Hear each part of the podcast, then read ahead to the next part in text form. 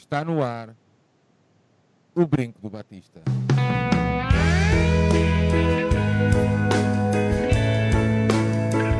Que viva o Vitor Batista!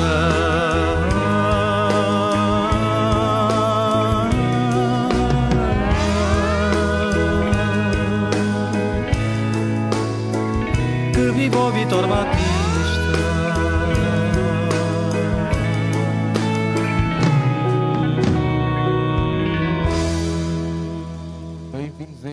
62º Brinco do Batista, um podcast do projeto Benfica Independente. Benfica Independente que tem o seu site em www.benficaindependente.com.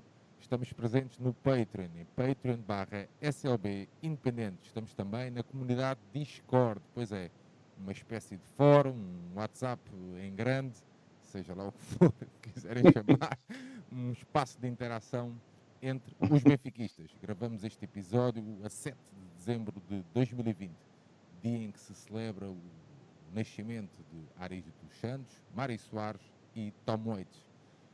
João Tibério, olá meu amigo, eh, muito bem-vindo.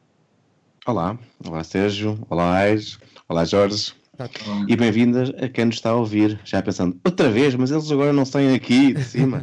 mais, mais uma semana aqui, é verdade. Eh, um brinco sempre à procura da verdade, uma verdade que não tem preço. João, que país é este que precisa de um botão de pânico? que país é este que precisa de um botão de pânico? Não sei. Eu, sabes, que ao, ao fim de 62 episódios, ah, e sobretudo, por exemplo, olhando para o último episódio em que tínhamos um, um imigrante que, que voltou e que estava muito satisfeito com o Portugal que encontra passado 15 anos, Ahm, e que vamos encontrando coisas boas no país, outras menos boas, eu tenho ideia disto ter sido as piores coisas que já lidamos.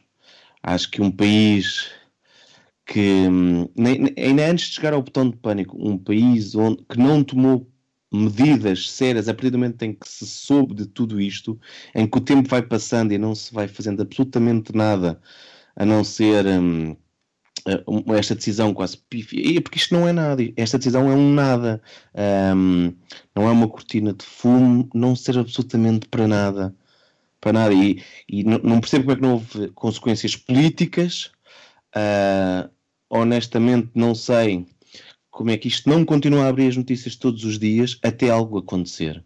Isto é das coisas mais vergonhosas que pode acontecer. Não diga mais vergonhosa, como aí se falava, porque há várias e, há em vários âmbitos, mas isto é, muito grave, é muito triste. Uh, perdemos provavelmente também muito de empatia quando, quando não percebemos a gravidade disto, quando pensamos que um indivíduo que está num país que não conhece, eu, eu li algures um, que às tantas ele já conhecia, e perdoa o vernáculo, já conhecia a palavra caralho de tantas vezes ter sido atirada à cara enquanto estava lá. É um homem que não sabia a língua, não sabia nada e terá passado por um cenário que, que é de- do pior que conseguimos imaginar. É pior que as séries que tu tanto vês no Netflix. É, é, é muito grave que isto tenha acontecido em Portugal. É muito grave que tenha acontecido, que se tenha tentado esconder e que nada aconteça. E, pá, e, e- e eu tenho pouco mais do que repulsa pelos agentes que, est- que estavam lá, pelos agentes políticos que continuam a não fazer nada. Fico muito triste enquanto português, mesmo. João, eu uso muito esta expressão do passar ali o pano, não é? Eh, mas houve muito boa gente a tentar passar ali um pano eh, em toda esta vergonhosa situação. Eh, não sei de que forma é que eh, a instituição em si pode recuperar a credibilidade, eh, mas É quase limpar a alta baixo, eu acho a única forma, porque aquilo, aquilo mostra que há ali muitos pro- problemas de incompetência, problemas de, de racismo estrutural, de xenofobia, de ah, corporativismo. Há demasiadas coisas más por detrás daquele gesto e, e, e pelo que aconteceu depois. Pá, é, ficamos mesmo muito chocados, mesmo, mesmo. é verdade. Aires, olá meu amigo, eh, bem-vindo. Olá. Olá a todos. Tipo, olá, convidado. Aires, está tudo, está tudo bem? Uh, sim, sim, sim. E já agora, se me permite, só fazendo aqui um pequeno, um pequeno comentário a esse caso. Um, um, é preciso só, e só completando aquilo que o João disse, é preciso também ter em conta que o CEF, o CEF quando, quando de 74, o 74, o período de 74 a 76, foi das poucas, dos poucos organismos da, policiais que não foram completamente reformulados.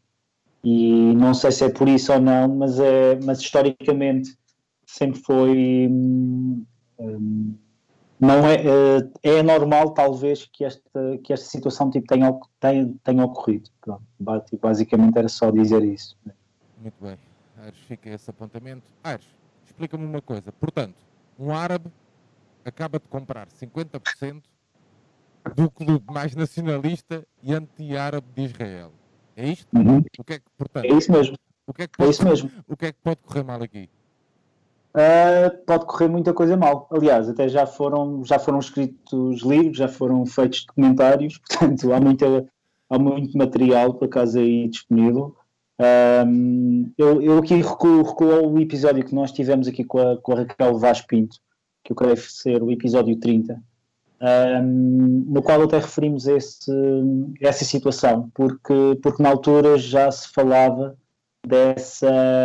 Falava-se do facto dos Emirados uh, terem, terem reconhecido is, is, Israel e, e à parte dos Emirados apenas mais, mais um ou dois países ali no Golfo, no Golfo Pérsico fizeram isso. Um, e, portanto, essa situação, eu creio que isto advém disso também, ou seja, é a, é a, é a tal geopolítica uh, pelo futebol que, está, que se encontra aqui a trabalhar, não é? E agora, isto tem tudo para correr muito mal, porque, porque efetivamente o Beitar é efetivamente um dos clubes mais, mais racistas e mais xenófobos. É um clube, é um clube que eu recordo há 5 ou 6 anos contratou um, dois, tipo, dois, tipo, do, tipo, tipo, dois jogadores de, com, que professavam a fé islâmica, que nem sequer eram árabes, atenção, um, eles provinham de eles provinham da Rússia, portanto neste caso tipo da da, da Chechênia. E mesmo assim um, os, os, os adeptos tipo boicotaram os jogos um, portanto foi houve um clima de grande de grande de grande exaltação digamos assim tipo pela negativa neste caso e e não se adivinha também que, que passados seis ou sete anos a situação tenha, tenha melhorado. Aliás, Aquilo que existe, acho. Existe um documentário que, que isso mesmo, é isso mesmo. Explica bem uh, esta relação no Beitar, que é o Forever Tour, não é? Isso mesmo, isso mesmo. Sim, e em que, e em que explica também a própria preponderância que, claro, que o La Família tem no, no próprio clube. Um, agora, existe um fator também aqui que não é, que não é de, de, de, de também descurar, que é um, o, o Beitar já não ganha títulos há imensos, há imensos anos mesmo. E, e talvez, talvez, isto aqui pode ser uma, uma medida um pouco estru, estruturalista, mas, mas talvez se, se os resultados e se a bola começar a entrar, uh, talvez haja um novo Beitar, até porque as coisas em, em, Israel não são assim tão preto no branco, não é? Portanto, Israel é uma, é uma sociedade que tem vários cinzas, não é? E muitas vezes, visto fora, tendemos a ter uma opinião muito, muito, muito quadrada, digamos assim. E, mas, agora, mas agora é um facto indesmentível que o, que o, que o Beitar representa mesmo essa, essa linha mais ortodoxa da, da sociedade judaica, ou da sociedade israelita, neste caso, e, e portanto será curioso acompanhar os próximos tempos. Muito bem, Ares, excelente reflexão. Vamos então avançar para o nosso episódio. O nosso convidado de hoje é o Jorge Máximo, licenciado Jorge Máximo, o Vai fazer isso. O bom. Jorge Máximo Bom é licenciado em Contabilidade e Administração Financeira e depois em Estatística e Gestão de Informação. Master em Gestão de Instituições Financeiras pelo ISCTE. Foi diretor adjunto do Banco Espírito Santo até 2013 e vereador da Câmara Municipal de Lisboa entre 2013 e 2017. Copelouro do Desporto, Sistemas de Informação e Relação com o Munícipe. Atualmente é diretor na área de gestão de modelos de risco do novo banco, está na direção da Associação Transparência e Integridade e é coautor do podcast A Quadrilha. Jorge, olá, boa noite, bem-vindo. Olá, boa noite, obrigado pelo convite. obrigado por teres aceito o convite, estás aqui à conversa com esta pequena quadrilha. Jorge, a Associação uh, Transparência e Integridade uh, Portugal é uma associação cívica de utilidade pública, independente e sem fins lucrativos. Representante portuguesa da Transparent uh, International Rede Global Anticorrupção, presente em mais de 100 países, criada em 17 de setembro de 2010, está também acreditada como organização não governamental para o desenvolvimento. É o ponto de contacto da sociedade civil na Community of Democracy, membro da Tax Justice eh, Network, da Whistleblowing International Network e da Open Government Partnership Portugal. São, portanto, 10 eh, anos a defender a transparência e a lutar contra a corrupção. Este é um daqueles assuntos que não dá mesmo para fazer um prós e contras sobre corrupção com pessoas dos dois lados, não é? é verdade. Antes mais, obrigado por convite a Transparência e Integridade. Dar nota que esta semana a Transparência e Integridade está a promover o Festival Transparente, porque dia 9 é o dia da luta contra a corrupção e também a semana estamos a celebrar a, a defesa dos direitos humanos. E, portanto, a defesa dos direitos humanos uh, tem de necessariamente estar intrinsecamente ligada à luta contra a corrupção, porque sem uma coisa não existe a outra. E esta é uma semana importante para nós e muito obrigado por nos terem convidado. Amanhã terei a falar também sobre este tema da, da, corrupção no desporto, porque de facto o desporto tem uma, uma, uma paixão, provoca, talvez a indústria, a indústria das paixões. O desporto, e particularmente no caso da Europa Ocidental, do futebol.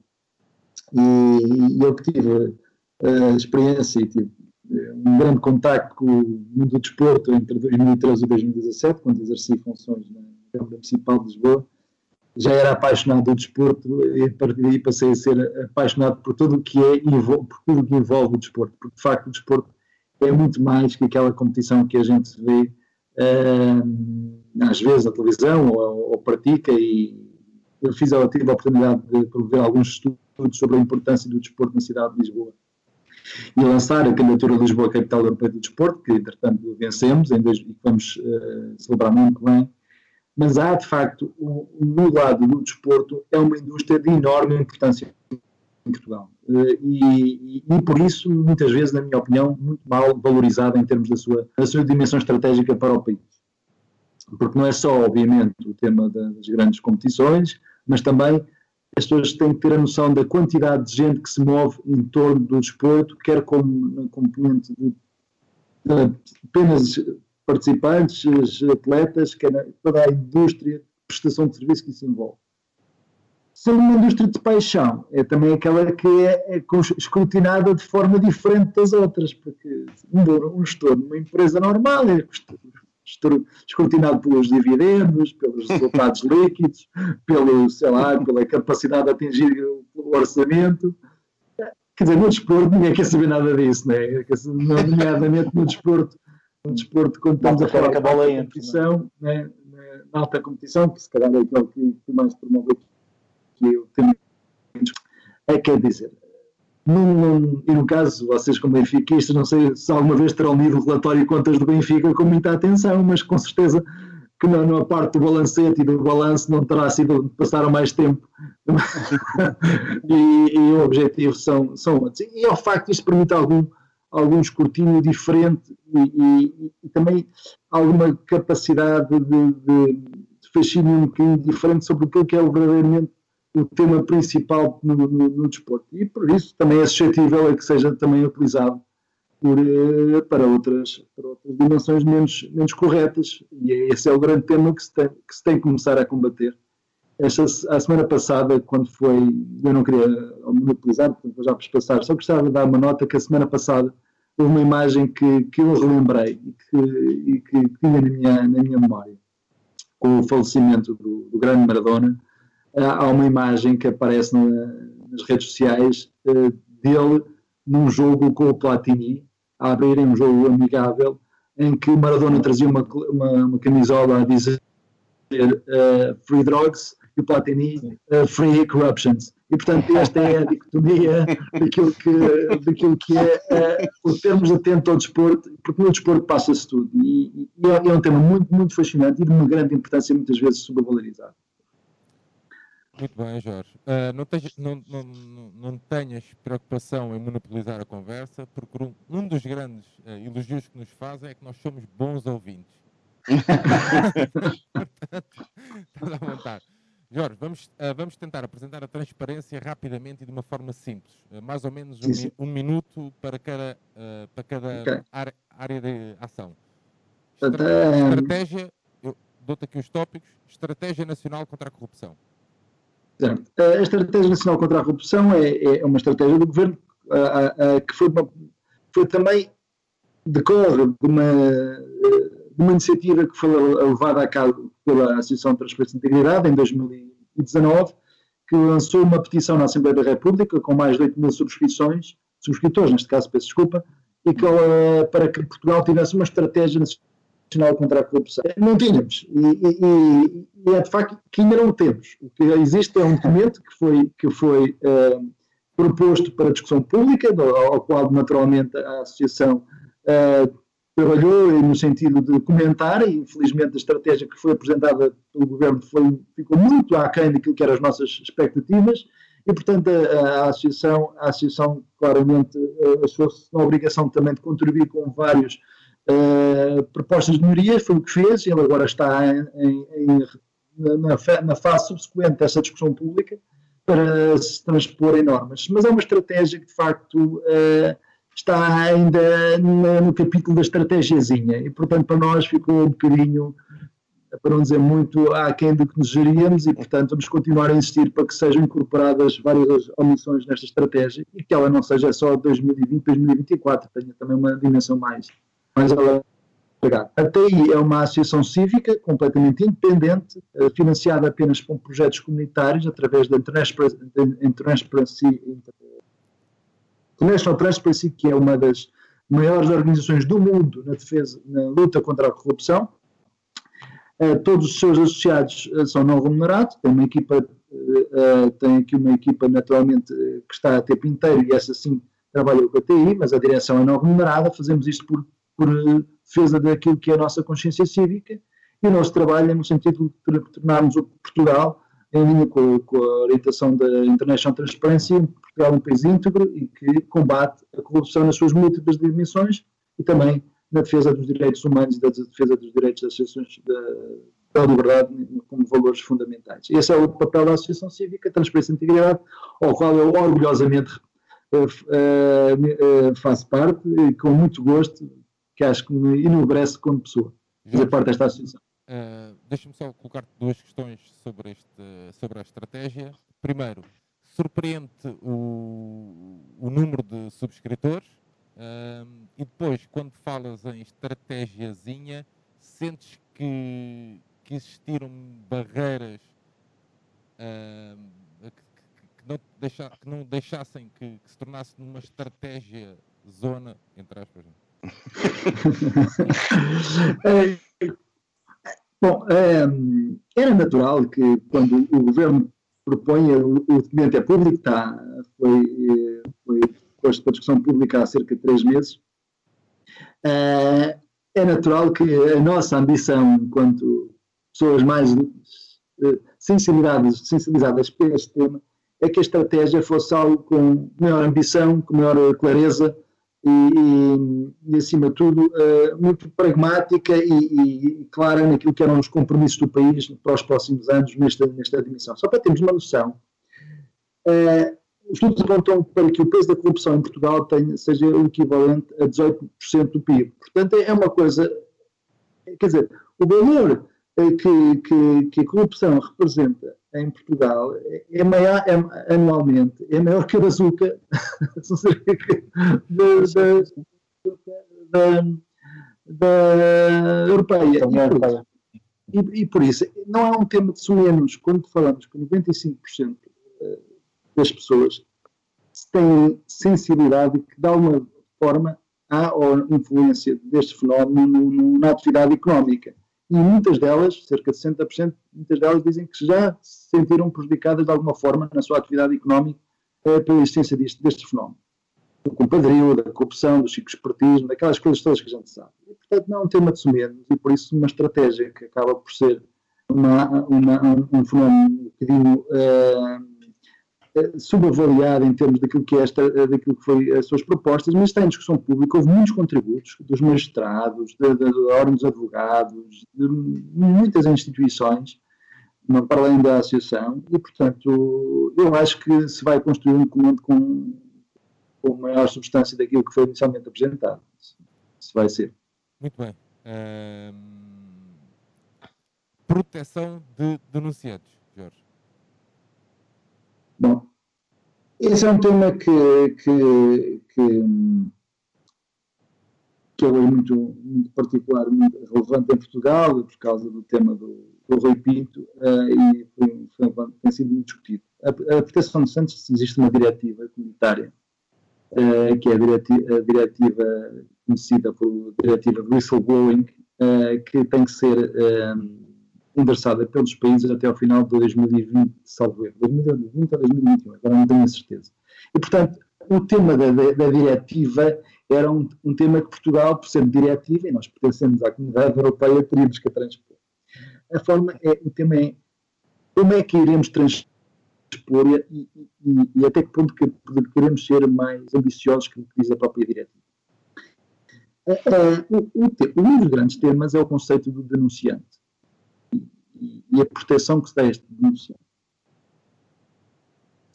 O, o, conceito de, é, que está ainda em discussão é, é, que este conceito seja muito, muito particularmente, muito particularizado é, em, em, pessoas que façam parte de uma mesma organização.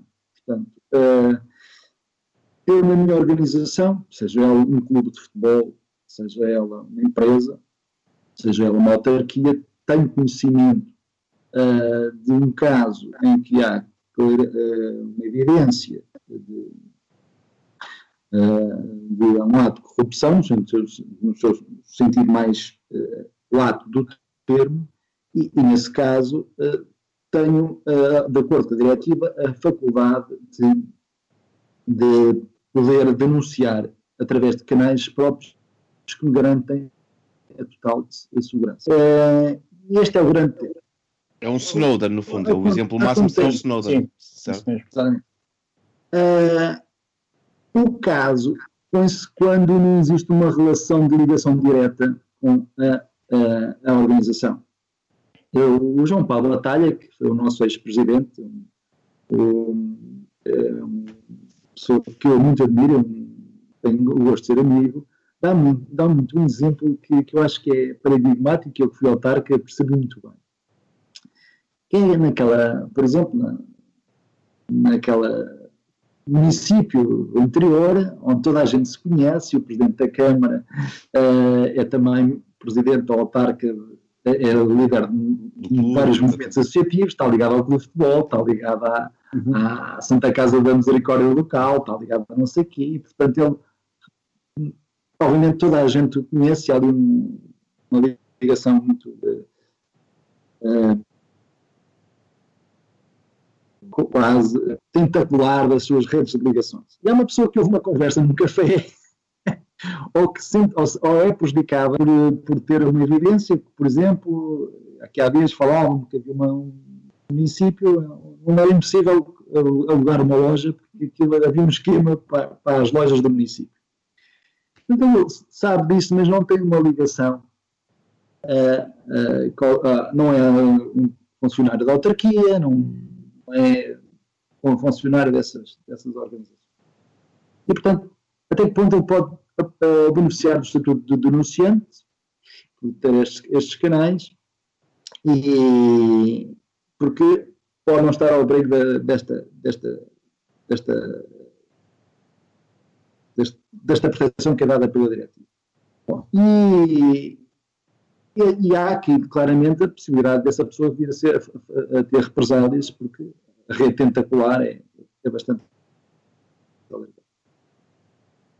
Vamos ver como vai evoluir a, a, transposição da diretiva, ela não está transposta. Vamos, vai ser uma, uma discussão bastante, uma questão muito um, acesa. Não há o tema como existe, por exemplo, no Brasil, uh, de haver a chamada delação premiada, em que há, mas é, é, que é um tema que em Portugal não, vai, não está em discussão, mas poderá haver aqui alguma possibilidade, tendo a possibilidade de, de, de vir aqui algum alargamento dos prazos para pessoas para, para arrependimento, etc.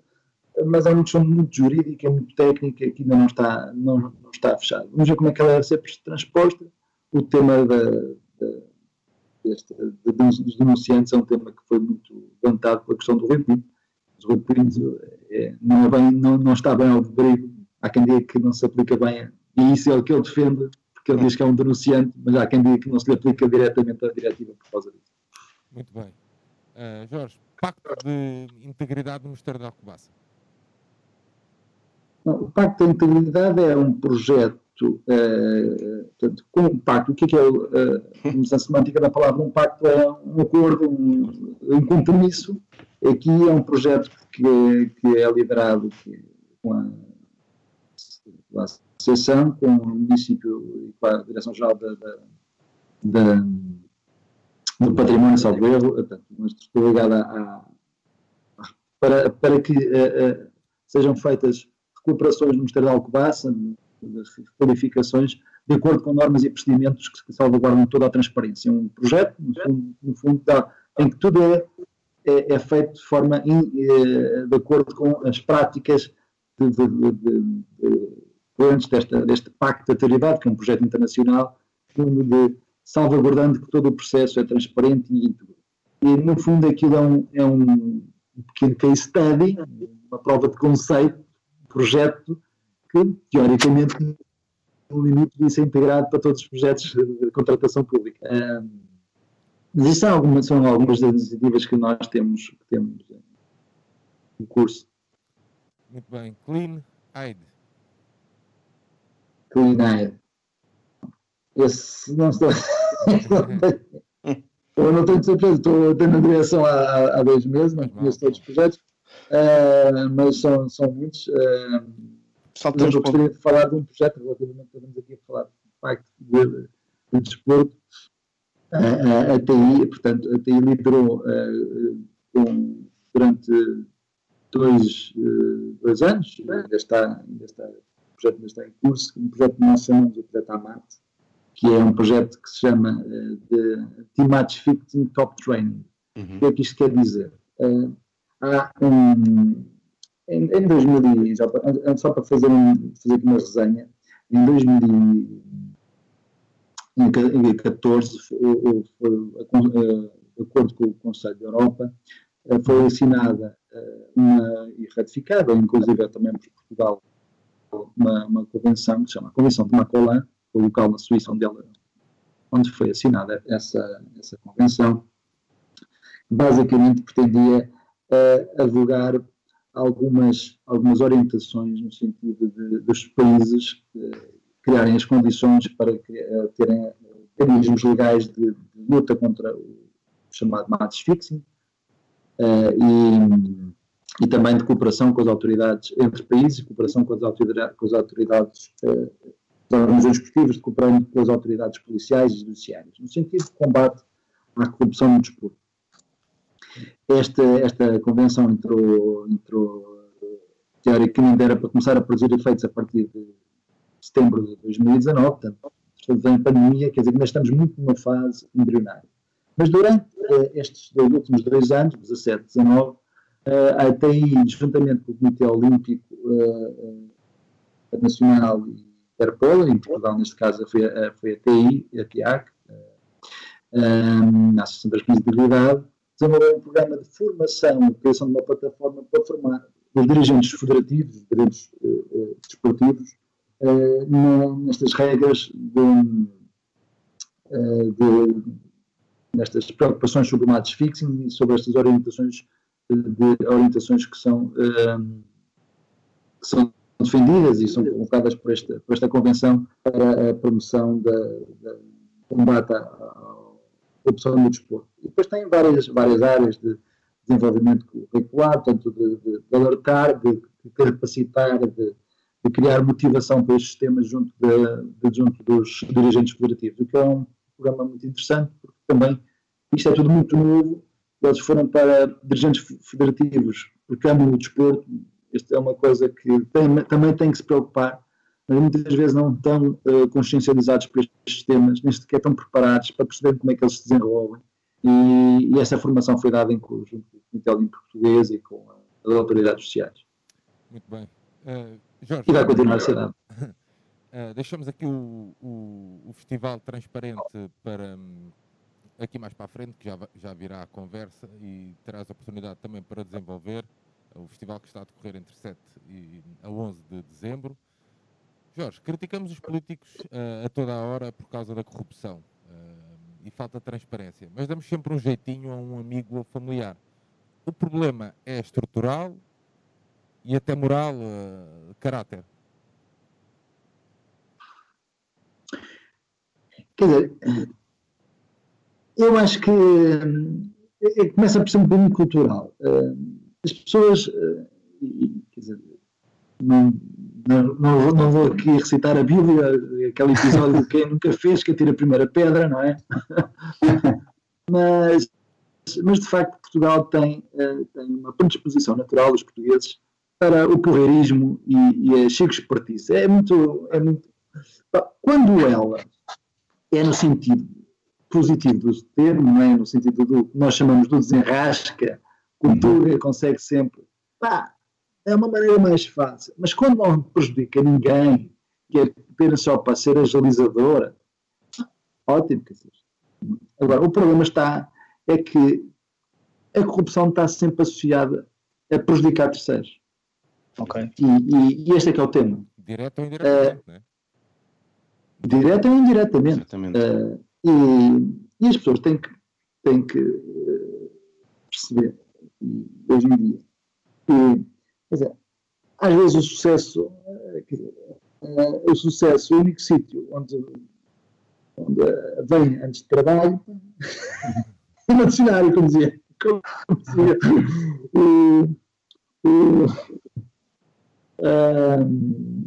e, e, portanto, tem havido muita predisposição, muitos mecanismos para que as pessoas, às vezes, abdiquem de alguma dos seus princípios éticos a favor de algumas, alguns atos que pensam que, que são sumenos, mas que às vezes são, são, não são sumenos. E, portanto, acho que a cultura da ética tem que ser uma cultura cada vez mais valorizada e por isso é importante que, junto das jovens gerações, se promovam os princípios da integridade, da ética, e que não vale a pena ir pelo atalho mais fácil é, se sabermos e tivermos consciência que isso, que isso prejudica os outros.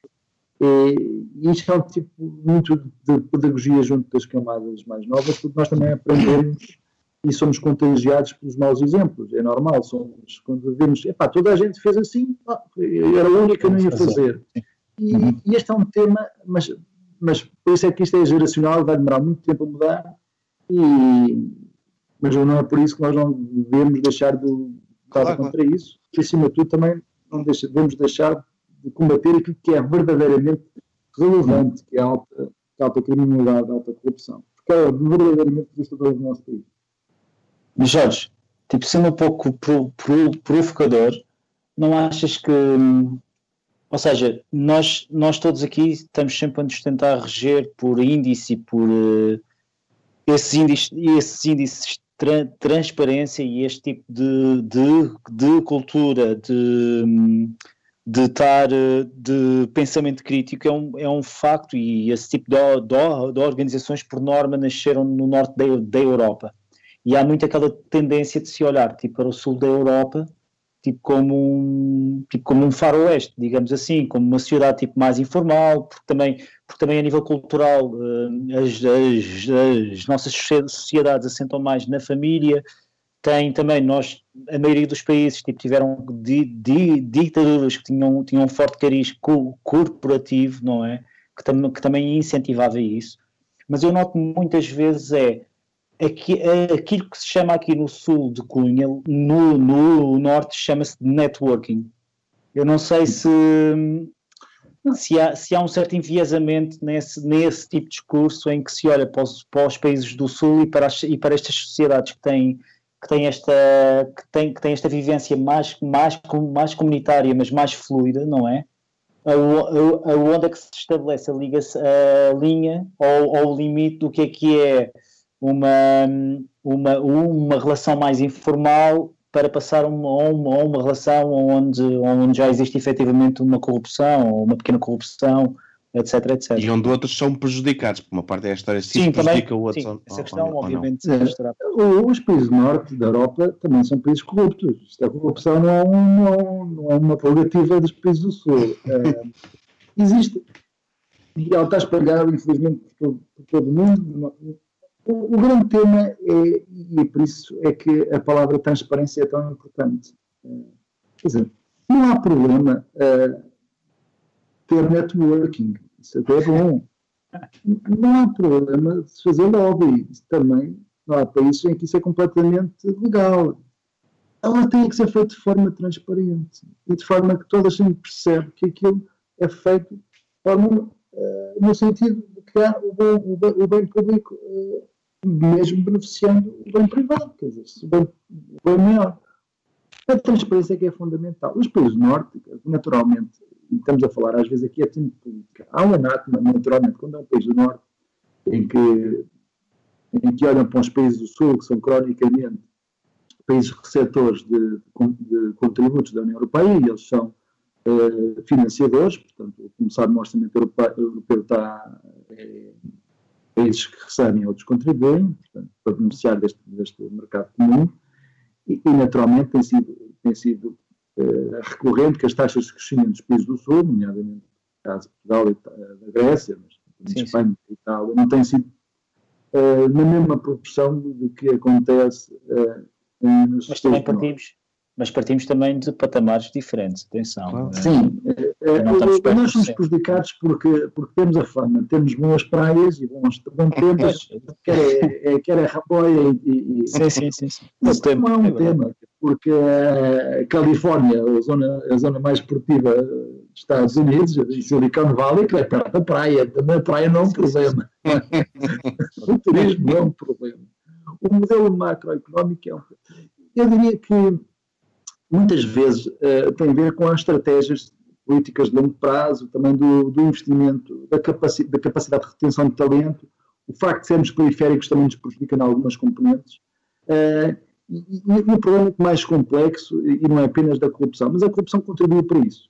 Uh, nós, nós percebemos, por exemplo, e isto é, sou de uma geração que se recorda bem, quando Portugal teve o boom de crescimento uh, após a, a, preocupação dos nossos empresários, e talvez por cultura empresarial da altura, era comprar jipes e, e comprar, em vez de reinvestir no, no seu Sim. negócio, na modernização.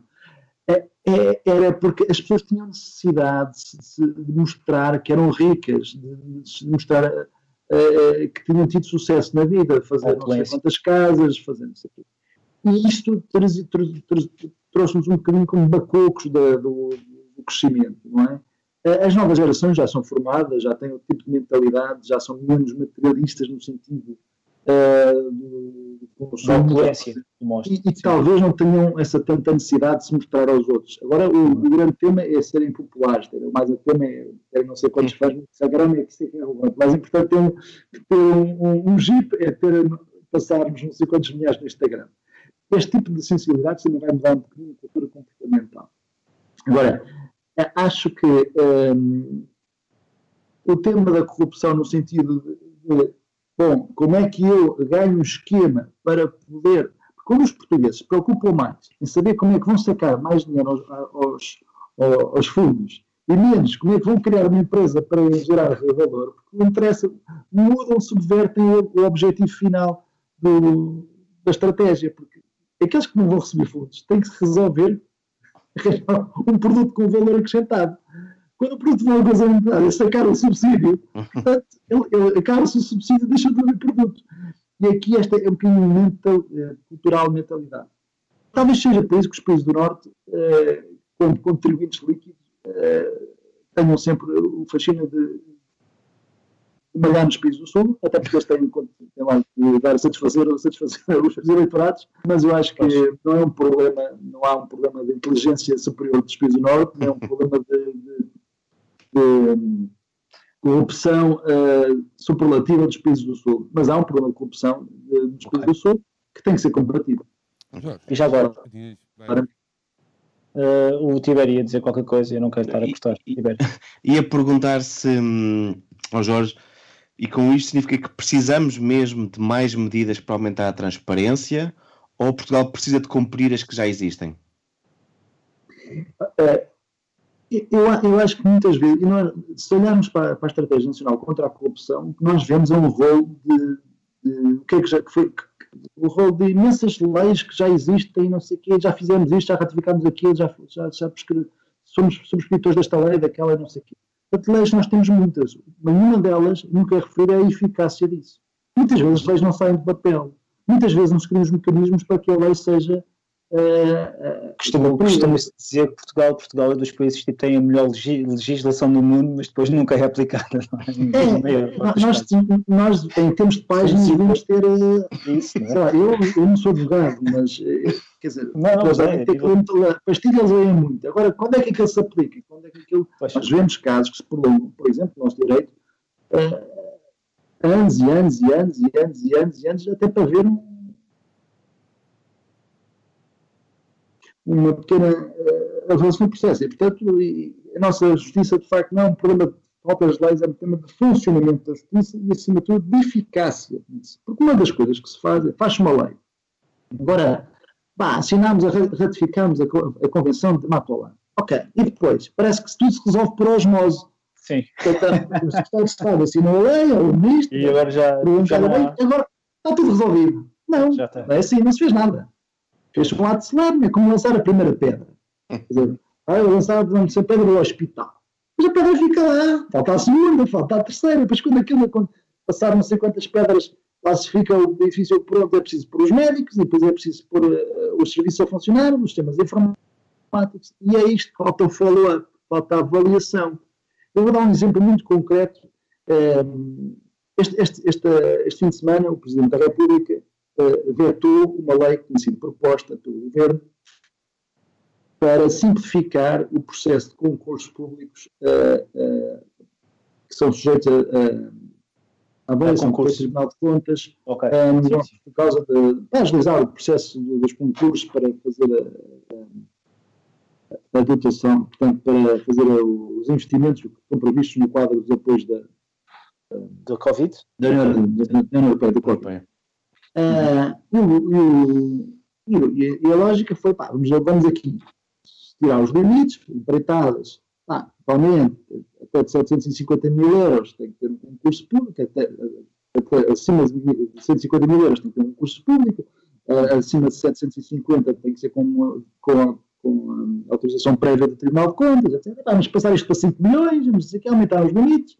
Sim, sim. Vamos agilizar isto, porque os gajos os Tribunal de Contas são os malandros. Eu fui vereador das obras da Câmara Municipal de Lisboa. Eu conheço bem, e fui de, de, de, como é que se processa? Conheço bem o processo de, uh, como é que se formaliza e onde é que estão os, os chamados bottlenecks, os pontos de regulamento da contratação pública. E não é no Tribunal de Contas. É na forma como nós trabalhamos. É na forma como, por exemplo, às vezes demorávamos dois meses para lançar um orçamento do sistema informático, para sair a folha de adjudicação. Custa mais que tempo. Okay. Né? Okay. Quando, por exemplo, um município normalmente faz 20 e tal alterações orçamentais por ano. Ora, o ano só tem 12 meses. Portanto, faz uma, duas alterações orçamentais por, por mês. Ora, perante isto, quer dizer, planeamento, cada vez que faz uma alteração tem que estar à espera que aquilo seja lançado e não sei o que. Está tudo sim, sim, sim. não é planeamento. Os, os cadernos de encargos estão sempre a ser sujeitos à discussão porque as pessoas eh, sentem-se prejudicadas e metem os processos em, em, contencioso.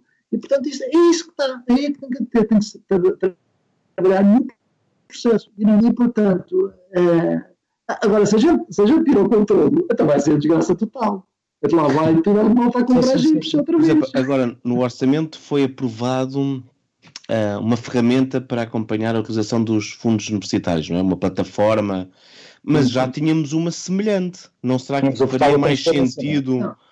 trabalhar melhor a que já existe para a análise do- Sim, dos dados? é, públicos? nós temos o BaseGov, que é a plataforma onde são todos os contratos são colocados, e agora até temos uma coisa que as pessoas ainda pouco ouviram falar, mas que é muito importante, apesar de ser bastante difícil depois conectar isto, eh, que é o Registro Central de Beneficiário eh, Efetivo, eh, que é uma coisa também unitária, que é obrigatória. Um, permite que sabermos, por exemplo, eh, que, a quem pertence uma, uma entidade. Portanto, que, olha, este senhor, a Câmara, a entidade pública contratou aquela entidade X que se chama ABC Limitada. Pois, é que e é é a. ABC? É o primo do não sei o quê. Pois, O registro. O problema está integrar. São portais ainda, ainda estão. ainda não cumprem eh, com, com forma, forma ágil eh, a possibilidade do escrutínio e a inteligência. eh, a colocação de inteligência sobre estes postais. A, a parte do Open Data ainda não está completamente desenvolvida. E este portal de transparência eh, eh, ah, vai ser muito focada na questão do- do- dos fundos atribuídos. E os fundos vão ter um, processo específico, não é o processo da contratação, portanto tem a ver com a previsão do fundo. do- eu ainda não sei como é que ele vai funcionar, mas isso é muito importante, porque acima de tudo, eh, hoje a informática eh, permite capacidades de inteligência artificial e de, e- e- e de capacidade de detecção de fraude de forma mecânica, oxalá permitam que essa informação seja disponibilizada e aberta para se montarem sistemas. E, obviamente, isso facilitará muito. Eu, por exemplo, no caso, não sei se têm noção, muitas vezes, há uma, há uma lei que é a lei do branqueamento capitais, que é uma lei, é uma lei também, obviamente, eh, de gênese unitária, que, eh, que é uma lei que foi em Portugal transporta, que é a lei de 83 de 2007, que tem a ver com ah, ah, as medidas de combate ao, ao, branqueamento de capitais e, e, de, ao financiamento do terrorismo, que, por exemplo, no caso concreto, é muito interessante isto, que é muita- muitas vezes as pessoas pensam que só é aplicado aos bancos, às instituições financeiras, para que, que intermediam os- as transferências comunitárias, as transferências de dinheiro, mas esta, esta, esta lei também é aplicada, por exemplo, aos advogados. E aos advogados, se o advogado que está envolvido num, num- num processo, um contabilista, um auditor, está envolvido num processo e tem conhecimento, eh, tem conhecimento eh, de determinada situação fraudulenta, ele é obrigado a denunciar de acordo com esta lei a- às autoridades de dever de comunicação. E esta lei tem uma coisa muito interessante, que é- aplica-se também aos responsáveis eh, por, projeto, por processos de, por exemplo, de, de- de transferência de, de jogadores de futebol, por exemplo, de profissionais de direitos esportivos profissionais, Portanto, aos agentes. Portanto, se teoricamente, a leis temos, temos. Sim. Agora, pois. quem Aplicar- está envolvido está a praticar. Por exemplo, quando um jogador eh, que joga, que, na- sei lá, que vem de um, do Brasil, que ninguém conhece o nome, e que vai diretamente para outro clube que ninguém lhe deve o nome. E que, e que há envolvido uma comissão que numa situação normal é superior ao ordenado do Presidente da República durante Uhum. um ano, Sim. isto, a- do ponto de vista racional, é estranho. Então, mas espera aí. O gajo tem 20 anos, nunca jogou um lado nenhum, para não sei onde. E alguém ganha um dia com uma transação equivalente ao que ganha o Presidente da República durante o ano inteiro.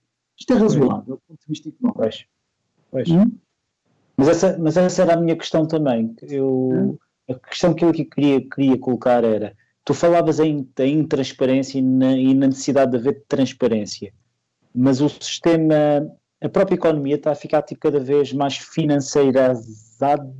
Não posso usar este termo, não estou a conseguir dizer este termo, mas eh, a própria economia está e a, a própria e o próprio sistema financeiro está a ficar cada vez mais com- complexo. É possível haver transparência sem, sem haver combate a offshores, a paraísos fiscais? Eu, eu, por exemplo, eu aqui recordo-me que há uns anos atrás o Mascherano e o, e o Xabi Alonso foram, foram destapados numa reportagem da RTP que estavam a usar o offshore da Madeira e, e, e, ao, e ao invés de estarem a pagar os 3 milhões de euros em somas que seriam co- correspondentes a cada 5 milhões de euros que estavam a, a- a declarar lá, estariam a pagar meramente 200 mil euros, porque estavam a, a aproveitar as leis que esse offshore, e eu sou da Madeira, atenção, um, dá. Portanto, como é que é possível, eh, como é que é possível nós estarmos aqui a reclamar uma maior transparência sem haver uma maior sanção ou um, ou um controle efetivo deste, destes mecanismos que, aliás, são, são, são, são praticados e são usados por vários Estados-membros, porque temos países, tipo o Luxemburgo, a Holanda, a Irlanda, que praticam uma política fiscal muito, muito agressiva, que eu creio que estimulam um pouco esse, essa falta de transparência, digamos assim, não? É, exato. E, e, o tema. Hoje o tema é complexo. É, o tema é, é, muito complexo e, e, isto muitas vezes tem a ver com, com, com, aquela cultura que os outros fazem, eu também tenho que fazer, senão sou eu prejudicado. Sim, sim. A, a, a questão da, do offshore da Madeira foi teoricamente feito para defender e para permitir o desenvolvimento da Madeira. Isso mesmo. Então, a gente deve rir agora. Aqui até lá centenas de empresas, meu parte posso... elas não empregam ninguém, não é? Posso só dizer uma coisa? Eu conheço uma pessoa que trabalhou numa empresa do offshore. É? Mas só uma. uma. Exato. Uma. Antes, deu emprego a uma pessoa, oxalá. O que acontece, uh, e, e, obviamente, uh, o, o, o, que o permite é o, que, que, que, que analisar eh, muito dinheiro através desse, desse, desses offshores que permitam a sua colocação no sistema financeiro. Uhum. E isto às vezes é bom aos países por razões de liquidez, por razões de de pagamentos, várias razões. E, e portanto, o, o tema aqui é se essas operações depois são sujeitas a escrutínio no âmbito da, da, eh, da, da, da lei do branqueamento de capitais e do financiamento ao terrorismo. O que acontece é que muitas vezes não se percebe quem é que são os, os beneficiários efetivos, porque aquilo são escalas, não sei o quê. Os jogadores de futebol, há, há, uns anos atrás, no tempo do Vitor Batista, não é? Não, não havia estes sistemas, não, não havia... Eu, eu, para comprar os brincos, uh, tinha, não sei como é, havia uma parte que era passada pelo cheque do Benfica, mas havia uma parte que era sempre, havia uns amigos, é isso, é os empreiteiros, pagávamos ordenado aos jogadores, não é? Era assim, eu lembro, a nossa, a minha juventude era assim. Agora, agora é uma coisa, coisa mais refrescada, né? Quando estamos a falar no tempo, por exemplo, o caso do, do, do El Messi, não é? Que veio-se a saber que tinha os, direitos, os seus direitos de imagem em não sei quanto. Já tem uma série de empresas. O ordenado deles, para não ser tributado no país de origem, não é? Eles criam um sistema através destes, destes, destes empresários eu vendo a minha imagem na Tasmânia, portanto eu não tenho que ser tributado em Espanha, portanto arranjam, arranjam uns offshores, umas empresas em cascata que depois também têm que, têm que dar dinheiro para muita gente, não é? Exato. E depois há advogados pá, que vêm para aqui pregar a moral, mas que depois andam no Dubai a montar empresas com procurações, uh, como foi o caso do Londolix, não é? E, portanto, e criam sistemas muito, muito complexos que obviamente demoram a ser muito tempo escrutinados porque são países não colaborantes. Porque, eu não quer dizer, no Luxemburgo, se lá muitas empresas a serem. Eu tenho alguma facilidade, quer dizer, não, não tenho muito medo, porque Lisboa é um país da União Europeia, está sujeito à lei do branqueamento de capitais, eh, tem, à partida, eh, uma, uma, uma política cooperante, portanto, uhum. agora, quando são países que já nem sabem onde é que ficam, não é? Sim, sim, sim. E, e, que, e que a colaboração é muito complexa, obviamente, isto torna-se impossível. Mas a questão dos, dos offshores é como a questão do, do, do, clima, quer dizer, que vale estarmos todos a pôr, a pôr o, o, o, papel no lixo e a não gastar água, quando vamos nos Estados Unidos ou a China, a embarda representam o grandalhão. O grosso, sim. E, e, isto é uma questão de equilíbrio, mas, é, é, mas nós podemos ter aqui um discurso de Mises e dizer que gostaríamos de ter todos a paz do mundo, mas só lá vai com os países todos ganhar. Como uma vez fizeram as Nações Unidas, ainda não concretizamos na, na plenitude. Até lá temos que continuar a, a, pelo menos a estar na vanguarda daqueles que fazem uh, pelo melhor, sendo, saber, sendo certo sabemos que haverá sempre uns que não querem saber disso, lá está, porque querem ganhar pela forma mais fácil. Infelizmente, cada vez mais, mais o futebol e o desporto metido nesta, nesta, nesta embolga, e eu como apaixonado do desporto, acho que o desporto sem, sem ética não. Mas veja, mas atribuis isso ao quê? Tipo, no caso do, caso do futebol, atribuis isso a uma maior à, à transformação do futebol tipo numa indústria? É isso? e, a, a questão gera... é, o problema é, é, da globalização e da, da dimensão desta indústria. Repara, é, há, uns, há uns meses atrás, uns, uns meses atrás, falou-se muito da, da questão do, da presidência da, do Primeiro-Ministro e do Presidente da Câmara fazer parte da lista de um candidato mas aquilo eu não, não vi aquilo como algo extraordinário. Eu vivenciei uh, o que era o fascínio, quase com o adeusamento das pessoas do desporto relativamente a pessoas que, teoricamente, da nossa cultura democrática, eram pessoas que, que teriam que assim, têm um estatuto uh, superior. Eu, por exemplo, eu fiz, eu era vereador da Câmara Municipal de Lisboa quando foi a, a final da Liga dos Campeões em, em, em, no Estado da Luz, em 2014. Aliás, eu tive um fortemente envolvido na organização desse evento na cidade. E, e aquela tribuna presidencial, aquele dia, representava a fina flor da Europa, que estava ali. Portanto, o futebol tem uma capacidade de ligação e de rede inacreditável. As pessoas não têm noção. E lá não há partidos, são todos amigos. Uh, e, naturalmente, neste aspecto, as pessoas querem fazer parte daquele grupo. É como fazer uh, ter a arma da sem fazer parte do como está. Uh, é, é, é, tipo ter é, acesso a isso, entra, no, entra no ego das pessoas, seja eles onde for. E, de facto, da mesma forma que é importante estar ao lado da Cristina Ferreira ou da António Carreira, também é importante fazer isso, diminuir muito o escrutínio e a exigência. Há, uma, há um aumento muito grande da tolerância. E o problema é esse, é que nós às vezes fazemos parte de um grupo nós aumentamos o nosso nível de tolerância. O problema é se esse grupo se desvia e nós vamos desvalorizando a tolerância e vamos assumir, aceitando determinadas condutas. E a essa parte é que o futebol fica muito sensível. Vai ficar muito cada vez mais. Nós, quando estamos a ver, por exemplo, clubes como o Manchester City, com clubes a não respeitar o fair play financeiro, isso é normal Porquê que é normal? Porque é o, porque é o Manchester City. Pois.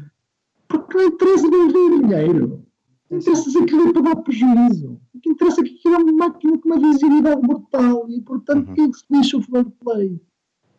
Portanto, como é que, do ponto de vista económico, nós, eu, a gestão, aquilo vai contra todas as regras de economia. Esquece lá isso que não tem racional nenhum. Tem racional para além da nossa compreensão. E esta nossa compreensão é que, é que eu ocupando o futebol, a indústria do futebol como uma das indústrias mais importantes do mundo, é claramente. E, e o desporto é uma indústria de enorme importância e vai ter uma enorme importância no futuro. E o desporto no sentido largo do termo, a atividade física.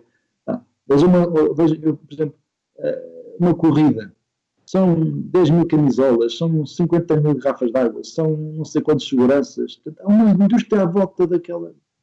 E ainda por cima as pessoas fazem que é por prazer. Portanto, há cada vez mais aqui uma economia em torno do desporto e o desporto de alta competição. É uma indústria de alto entretenimento, de grandes vedetas e por isso é muito sensível a atos de corrupção e portanto temos que lutar para que ele seja continuado a ser limpo, senão deixa de ter piada. Jorge, mas vai, vai ver. Não, Jorge, uh, Sérgio, diz, diz, diz. Eu ia falar já do festival. Ah, ok. Eu tinha aqui ainda uma questão que era, que era a propósito um, sobre, sobre essa situação do desporto e sobre essa, essa, essa lisura que, que se pede ao desporto, não é? Uh, o, o, problema aqui talvez é que é que o poder corrompe, não é?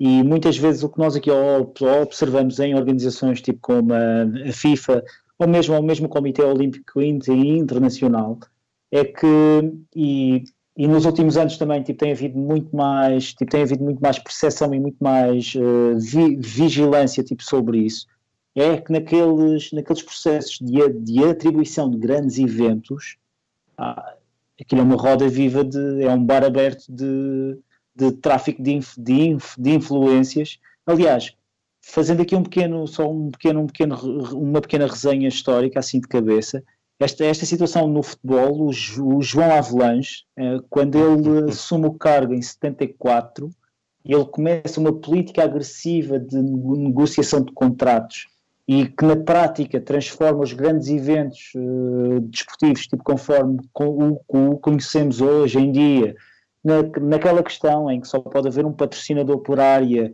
uh, só pode haver, uh, tipo, cada contrato, tipo, os estádios ou os sítios, tipo, têm que abdicar dos contratos, tipo, e aceitar os contratos leoninos que são feitos, tipo, pela própria organização, etc, etc, etc tu, tipo, tudo isso começa a gerar ali uma montanha de.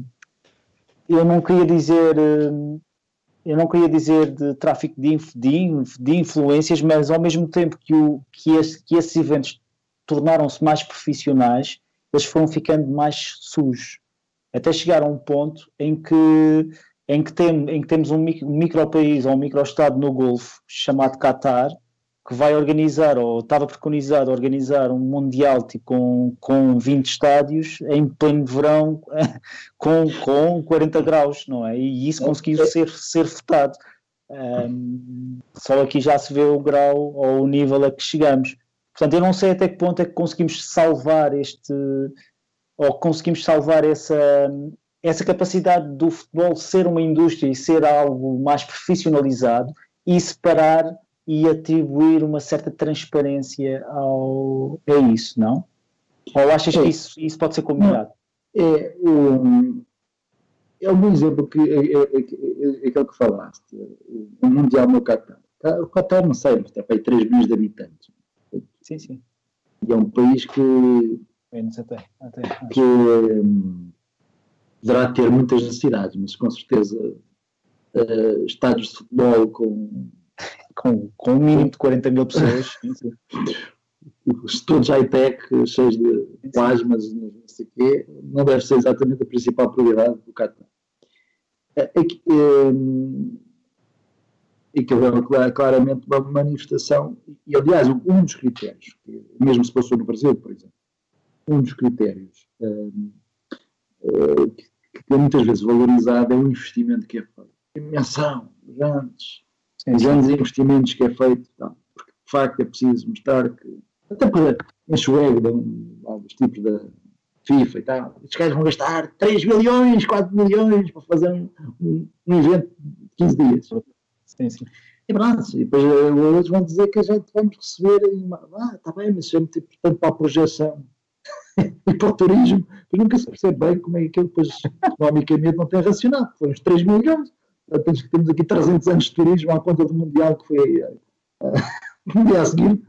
Sim, sim, sim. Uh, e, e, portanto, esta irracionalidade acontece muito. E depois fazem-se grandes megalomanias para exatamente para ter aquele grande momento. Eu, eu por exemplo, uh, os Jogos Europeus em Baku, Azerbaijão, ah, sim, sim, sim, foram, foram feitos com, na altura eu falei com vários atletas que lá foram e ficaram deslumbrados com aquilo.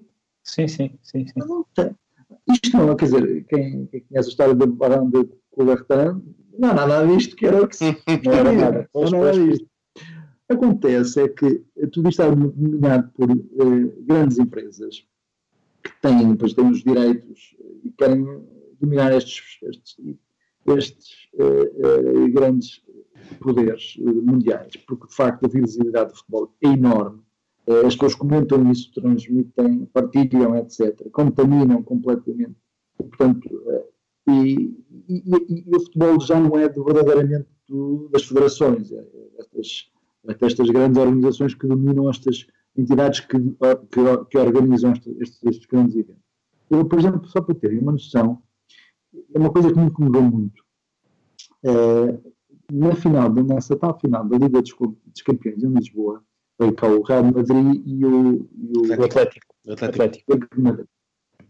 Uh, houve uma iniciativa na altura do Presidente da Câmara, o António Costa, fomos a, a Madrid, no fundo, num ato de cortesia, convidar os espanhóis a visitarem Lisboa. E vieram magotes de espanhóis. Sim, sim, sim. Magotes de espanhóis. A estádio da Luz só levava só levava 60 mil pessoas, portanto, como Mas não, feito 6 mil, Sim, sim. É era antecipado que, que, que- eles vinham, queriam ver o jogo, né? eles vinham para cá para celebrar. Uma das coisas que nós nos parecia óbvio era que se pudéssemos pôr, ah, ah, nós, nessa altura chamávamos video halls para se poder ver o jogo em direto, era uma forma de acalmar as hostes, os, os, os adeptos estarem, estarem ver o jogo e estarem contentes e estarem a celebrar de forma positiva o conjunto de futebol. Acontece é que não nos deixavam autorizar a, a- a transmissão desse, desse Ah, ok. Mas dos jogo- direitos. ok, já dos direitos. Porque não sei o quê, porque tá, queria receber dinheiro daquilo. Eu já estava em risco de ter uma cidade a ser completamente vandalizada por 100 mil ou 200 mil pessoas Só para que queriam ver o jogo. porque não viram o jogo. Porque os senhores queriam ganhar mais umas massas com isto, pá. Pois, pois, pois. Não há ética, não há princípio de. de é, é- é- e, e- não, não havíamos lá, quer dizer, a cidade que estava a organizar tinha que se deixar aos, às boas.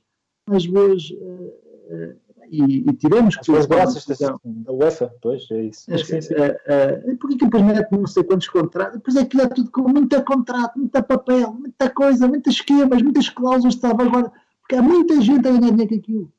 Pois. E, portanto, e, e depois a gente pensa, mas isto verdadeiramente é? isto é uma paixão dos clubes. Só que nós, no- 99,999% das pessoas veem aquilo, é um jogo entre o Real Madrid e o Atlético, mas há 2%, 1,01% de gajos que estão a ganhar milhões com aquilo. E obviamente Que nunca são os adeptos.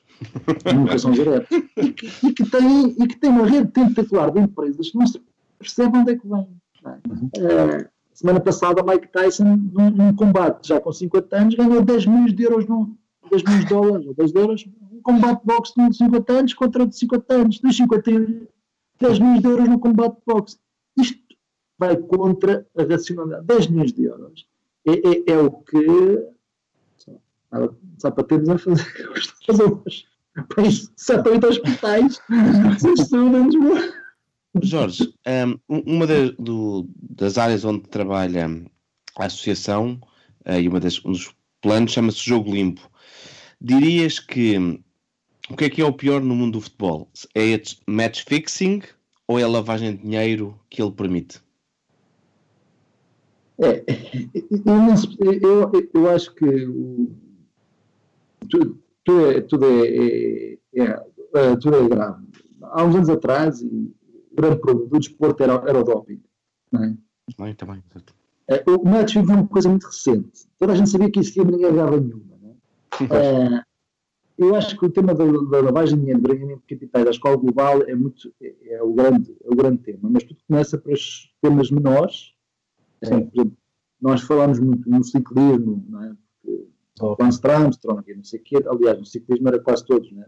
Era O Marco Pantani, era o Pantani, não era era no atletismo, no atletismo lembra-se do Ben Johnson, não sei o quê. E tal. Sim, sim, sim. Nos esportes coletivos era difícil apanhar um atleta. O contributo dele, ele representa 11 aves na equipa, portanto.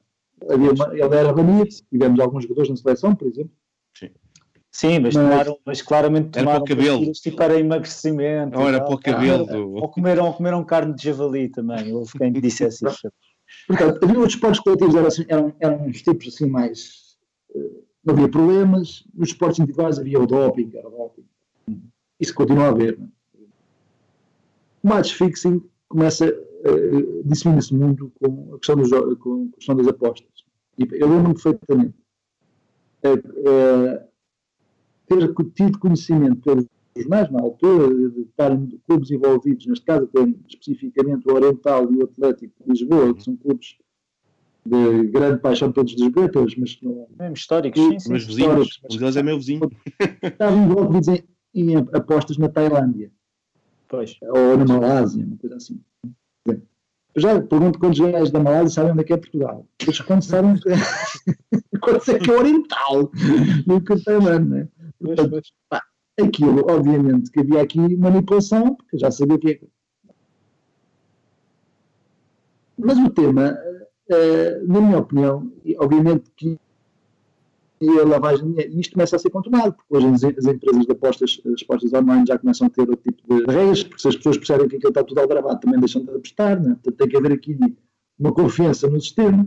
Exato. Uh, e, há, e começa já a haver algumas políticas, aliás, esta convenção de, matos, de, de, de luta contra o matos fixing, no sentido de facilitar, é muito isso. Mas o grande tema agora vai passar a ser escalada para os grandes temas do branqueamento de capitais, de, da racionalidade económica, uh, transações, por exemplo, os grandes clubes que inventam transações que, que depois uh, não se percebe e que provavelmente podem ter como objetivo, em vez de dinheiro, em última instância, para os clubes, irem para os agentes e para dirigentes desportivos, não é?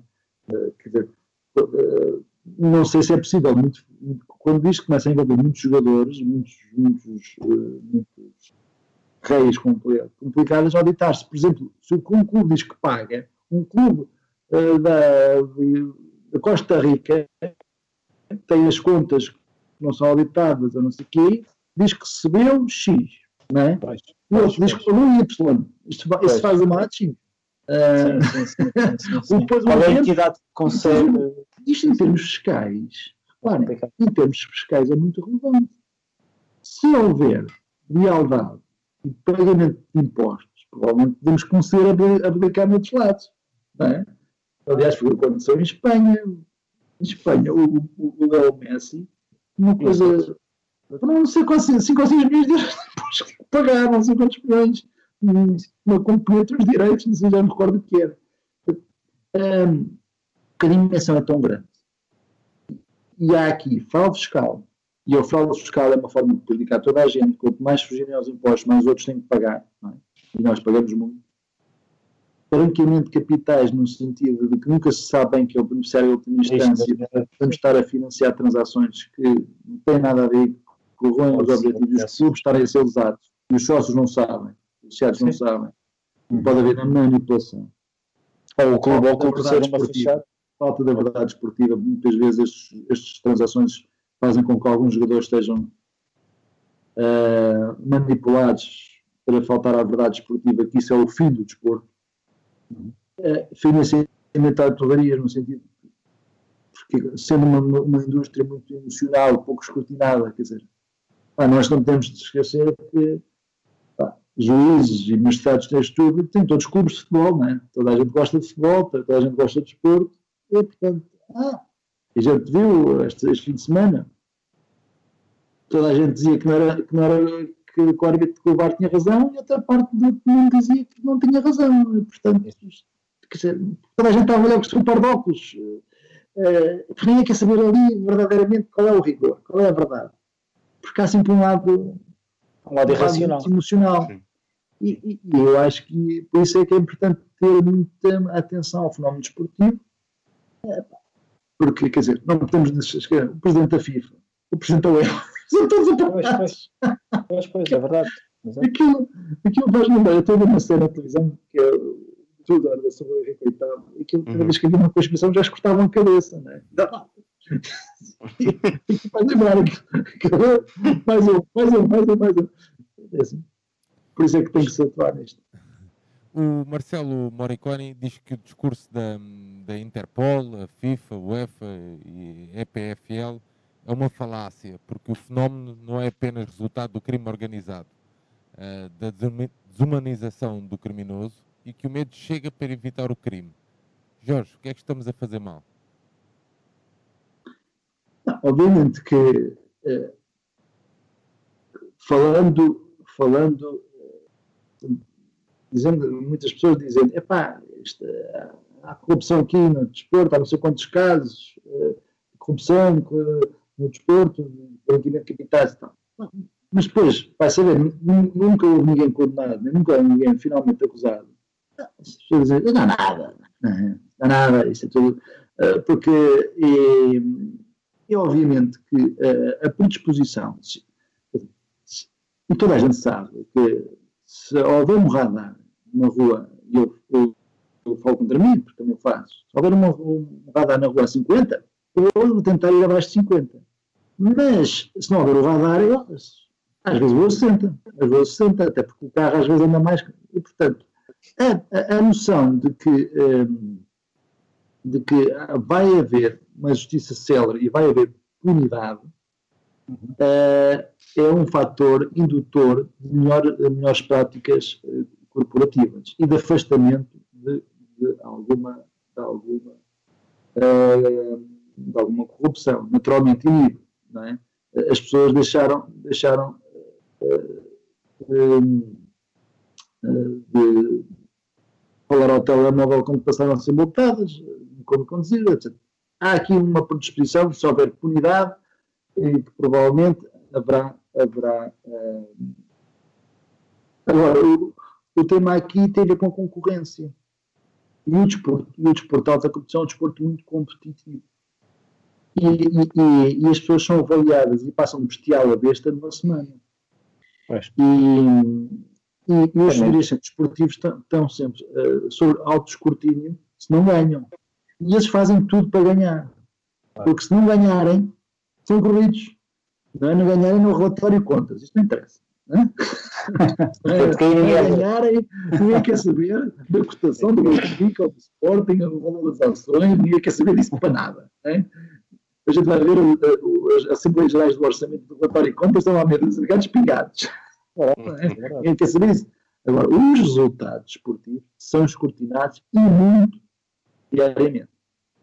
E, portanto, esta ansiedade de ganhar e de arranjar formas de ter bons jogadores, formas rápidas, etc., pode às vezes ser tentadora de serem, uh, de serem iniciativas de entrarem em círculos que às vezes não conseguem sair. Pois. E, e já agora, Jorge, um, pegando um pouco nesse, nesse último raciocínio, nessa questão em que em desporto profissional ao mais alto nível, um, portanto, o, o ganhar é, é, tudo, não é? Uh, portanto, é um meio hiper competitivo, não é? Uh, que dá aso a que, a que se possa passar por cima dessas, dessas fronteiras da ética, não é? Tipo, de forma a, que, a conseguir a tão almejada vantagem, não é? Como é que tu vês e, e, cruzando numa coisa que tu aqui falaste, em que, em, em, que hoje em dia o próprio discurso no meio, no meio público está muito, está muito fragmentado, porque as, sociedades, as sociedades tipo, estão a ficar cada vez mais atomizadas. Um, como é que tu vês a existência de, dos próprios clubes terem os seus departamentos de, de, de comunicação que por vezes vão criar factos e vão lançar poeira nessa transparência? Porque, por exemplo, e eu aqui já entrando aqui na questão do próprio Rui, Rui Pinto, a, a, a, situação, tipo, pegando nesse exemplo, nós víamos de um, de um lado uh, com, com, comunicação de certos clubes a, querer usar aquilo em seu proveito e de, do outro lado víamos a parte que era, que era acusada também a usar o seu, o seu departamento de, de, de comunicação a contrapor tipo esses factos. E, e, nesse, e, e nesse choque, digamos assim, em que eu não estou a dizer em que uma parte tinha razão ou não, atenção, o que eu aqui, o que eu aqui notava é que ambas as partes estavam a criar factos de forma a, a obter um, uma vantagem. Factos esses que muitas vezes poderiam lançar ainda mais opacidade sobre, sobre as, as informações que eram, que eram libertadas. Como é que tu vês a existência desse, destes grãos, digamos assim, não é? Sim, o, o, tema da, da, área de comunicação, e há outro tema que eu, falar, eu gostaria também de explorar, é um pouco ligado à comunicação, que é a área de compliance. Mas vamos começar por este, a área de comunicação. Na, na, quer dizer, a área de comunicação eh, num clube de futebol é. Num, quer dizer, vamos falar de futebol em Portugal, mas no desporto de alta competição, noutros países pode não ser necessariamente o futebol, em Portugal é mais o futebol. Um, o, o desporto, a comunicação é, é, é, muito no sentido de manter uh, uh, que o grosso dos adeptos estejam favoráveis à evolução, à, à, à, à evolução da, da, estratégia do clube. Quer dizer, é natural que o Sporting, mesmo que o presidente do Sporting sentisse que aquela situação do VAR não era, não era suscetível, era suscetível de dúvida, poderia ter essa opinião. Se eu não tivesse tido uma, uma, uma reação uh, forte, okay. era, era globalmente, antecipadamente, já o saberia, visto pela camada associativa como um fracote. Sim, sim, e era a, a, mal avaliado na sua. Ele, ele, ele sente-se impedido de reagir. E o departamento de comunicação de, de um clube, cada vez mais, e está também muitos interesses envolvidos, o número de reações nas redes sociais, tudo isto é mal avaliado. Estamos a falar de clubes que têm milhões de, de seguidores em, permanentes, diários, a comentarem sim, sim. e a criarem sentimentos e a, a criarem sensibilidades relativamente positivas ou negativas relativamente às direções. Às direções. Eu, eu, eu, e aos, aos treinadores e aos, aos atletas. Mas mais às direções, naturalmente. São os primeiros a serem tratados e espalhados pelo treinador. E, e, naturalmente, eles tentam preservar esse, mantendo um bom nível de, de, de sensibilidade junto dos seus adeptos, dos seus, dos seus, dos seus clientes, falar. uh, Infelizmente é demasiadas vezes clientes. É, e, portanto, perdem aqui um pouco da, da sua, às vezes, a sua clarividência, ou, pá, tem que ser, não é? Um, e, e, portanto, o Departamento de Comissão vai, vai gerindo isto, vai gerindo este, estas reações. Olha, estamos a ser atacados, temos que reagir. E, e é para isso e são utilizadas muitas técnicas. Hoje em dia uh, há muitos especialistas uh, uh,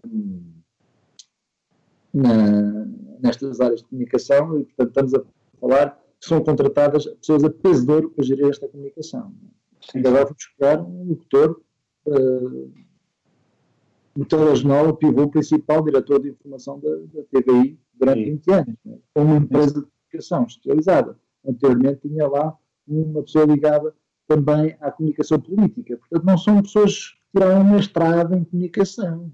Sim, são sim, pessoas sim. Com, com experiência no terreno para compreender o fenómeno comportamental das pessoas e perceber como é que eles conseguem reagir num determinado sentido.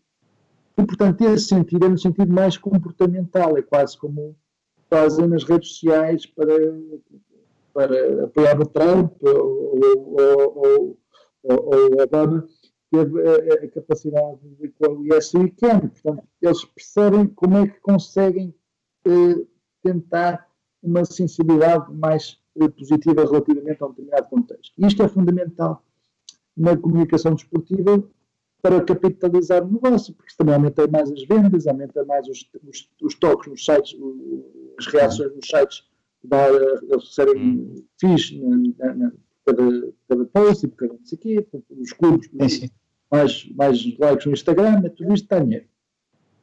Uh, mais merchandising que é vendida. E, portanto, percebo essa estratégia, desde que seja uma lógica de ter um certo nível de verdade e integridade. Falta outro tema, que é uma coisa que eu não sei se nos clubes ter nos próximos anos. Que é uma estrutura nos clubes que fosse uma aquilo que nas, nas, empresas financeiras e nas empresas que estão sujeitas a mercados regulados existe, que são os departamentos de compliance. Os departamentos de compliance são departamentos independentes, têm, obedecem a uma determinada regra e que, a determinadas normas, e que, no fundo,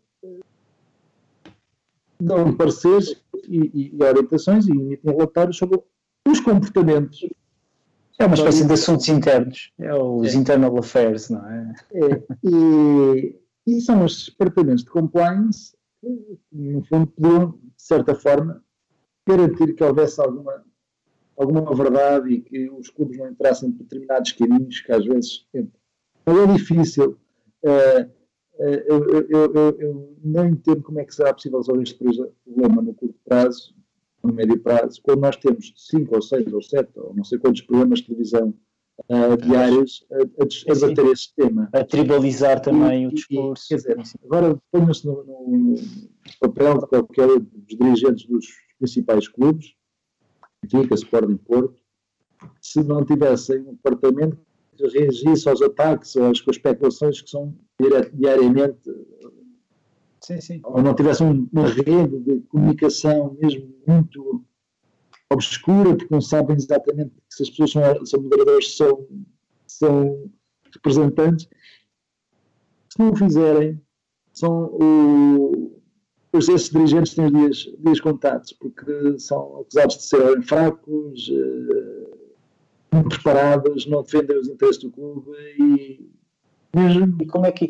e como é que isso pode como é que se pode cobrar esse ciclo, esse ciclo? Ou seja, como é que conseguimos ter uma gestão isenta de, de ter que se aliar a, a, ao, ao, lado negro da força, digamos assim, e, e, ser, e não ser considerado fraco por parte. Porque eu, porque eu por exemplo tivemos, tivemos agora eleições aqui no, no, no Benfica e obviamente havia eu via pronto e aqui no meu círculo mais próximo eu via pessoas a acusar uh, candidatos da, op, da oposição, neste caso, de, de, até, tipo, até apreciavam o próprio programa ou o próprio discurso, mas faltava aquele quê de matreirice ou de enfim, que eles próprios diziam que era necessário para se estar no futebol, não é?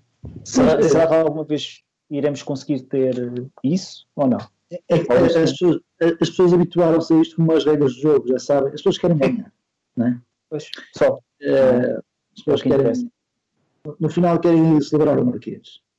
Pois. E depois já a consciência de que, epá, isto, isto fazendo isto de forma correta, não vamos lá. Pois. Uh, temos que. Porque os outros não, não o fazem. É, é esta mentalidade. E, e, todos, todos os, os, os, clubes, isto é crónico, todos, vêm dizer que não, não, nós somos pela verdade, pela não sei o quê, depois fazem não sei quantas propostas na Liga, não sei o quê e tal. Um grande, grande discurso, muitas vezes, de arautos da, da transparência. Mas depois há um nuance polémico e já dizem que isto está tudo minado e que não sei o quê. E, portanto, hum, e, e portanto vão, voltam ao, ao, ao, ao, jogo inicial. E portanto, e às vezes isto não tem nada a ver com corrupção, um lance, um lance é polémica, as pessoas veem de maneira das outras, não há. Por exemplo, eu sou apreciador, uh, e eu, eu, também acompanho com alguma regularidade, uma modalidade de rei. Os filhos jogam rei, portanto eu sou um grande apreciador e, e apaixonado da modalidade. E, por exemplo, se, no, o rugby não, não, tem o estatuto planetário do futebol, nem tem os clubes, as seleções. Em alguns países ela é, ela é também uma modalidade de grande, de grande mobilização, mas não tem nada a ver com o futebol.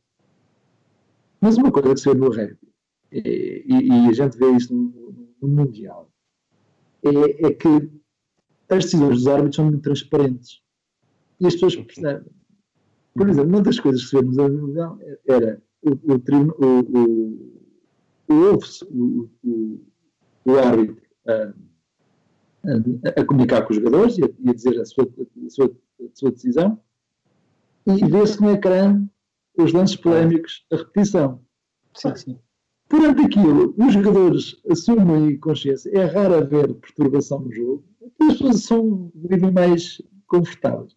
Eu gostava que o futebol, eu sei que é difícil, passasse para um aumento da transparência no campo. Talvez, portanto, havendo uma maior transferência no campo, talvez houvesse uma menor polémica fora do campo. Sim, portanto, e, se naquele, naquele lado, o, o, aquele lado, portanto, porque depois tudo isto às vezes é com um lancezinho, etc. E vem lá a corrupção, quando a corrupção não está naquele lance. A corrupção está nos uhum. contratos que foram feitos no início, no meio ou no, ou durante, nada daquele jogo tem a ver. Mas depois tudo é centrado naquele jogo, naquele lance, naquele árbitro e não sei o quê. Portanto, talvez uh, evoluindo para. Uh, porque esta história do VAR também nunca foi muito bem aceito pelas pessoas, porque também está. É, VAR, é, é VAR só às vezes, e portanto as pessoas não se percebem como é que a decisão foi tomada. Talvez evoluindo um bocadinho para maior transparência no jogo, se possa diminuir no pós-jogo. E o, o pós-jogo passar a ser mais discutido o clube, a estratégia do clube, uh, do que as guerras interclubes. Mas a rivalidade é natural, é positiva, mas uh, a rivalidade que seja discutida no sentido da história do clube, da tática, da capacidade, e não tanto da, da guerra. E depois, exige que as pessoas, de facto, uh, comecem também a valorizar uh, que às vezes ganhar de qualquer maneira não tem piada. Uhum. Uh, quando, por exemplo, em Itália houve clubes que, que, que desceram de divisão, campeões, Salver fez Juventus, que, que começou o campeonato. Milan também aconteceu, sim. E o Milan, e o Milan, Juventus era campeão. E a Fiorentina? Fiorentina, também. A Lazio também. Começaram ah, com não sei quantos pontos de atraso, mas desceram para não sei para. E, e as pessoas, se calhar, perceberam, é pá, já, de facto, isto assim. Porque depois, se começa toda a gente a perceber que isto está tudo contaminado, não é? Portanto, o futebol acaba de ter. Ter o valor todo. Perde valor. Porque o grande tema é a incerteza do resultado, o espírito de luta, a combatividade, a paixão, aquilo está tudo Jorge, mas achas, achas que uh, quando não permitiram este ano que o Vitória Futebol Clube participasse na Liga, ou tiveram mão, uma mão firme com o Vitória, pode já estar a ser aberta uma porta um, para uma maior transparência? Para uma maior transparência? É, é, fácil ser forte com os fracos. O tema, o exatamente, tema exatamente, exatamente. Pois, é, é um pouco aí, é, mas... e, e, e, lá está. É, embora, embora, seja dito, embora seja dito que o, que o Vitória Futebol Clube era um clube que já andava com a cabeça no cepo. É, não, exatamente. Porque é que é Como é que uma indústria que mobiliza tanta gente, cria tanta paixão, é, é, uma, é uma indústria que vai a. de repente os clubes vão à falência, etc. Porque é uma indústria que se, que se estabiliza no nível das receitas, no nível de pagamentos, de pagamentos entre, entre agentes, muito superior à sua capacidade de gerar dinheiro. Uh, caramba, é o Setúbal. Está ligado? É o símbolo de uma região. Tem dezenas de milhares de adeptos. Tem um estádio de futebol. E de repente, com jogos ao todo do desporto profissional, desapareceu. Agora que estamos a evoluir, agora que o país está a crescer. Porquê que o Setúbal era sustentável na década de 70? Sim, ou até antes, quando na altura da ditadura, e agora na democracia vai à falência. Porquê que o Atlético é? que era um clube de Lisboa com também grande mobilização das suas gentes da Alcântara, depois fez uma saga que foi uma coisa que ninguém percebia, nem se pediam um com o outro. O Belenenses. Não é? A gente toda, pá, o Belenenses já ganhou o Braga 2-1. Quem é o Belenenses? Tirado, aquele é um, é um preto.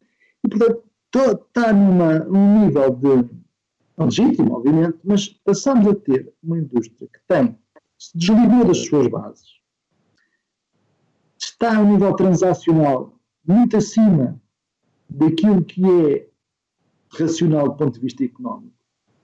É? E depois, a partir de um bom gestor, uh, uh, não, não, iria permitir isso.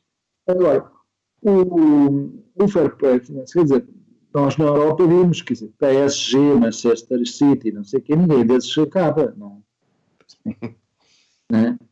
Porque depois está lá um senhor é 300 milhões, 400 milhões do seu bolso, ninguém põe nada do seu bolso. Arranja, arranja um patrocínio de uma empresa, de uma empresa estatal do primo, por exemplo.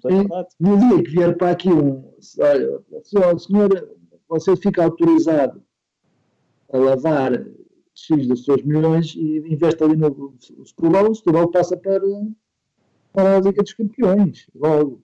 É?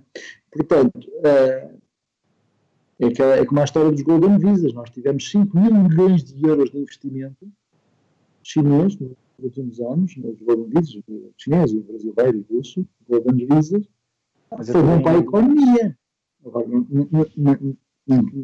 mas todos, todos nós temos a certeza que daqueles 5 mil milhões não eram tudo pessoas que vão à missa todos os domingos, não é? é? Portanto, alguns deles não vão, alguns deles eh, jogam à batota. É?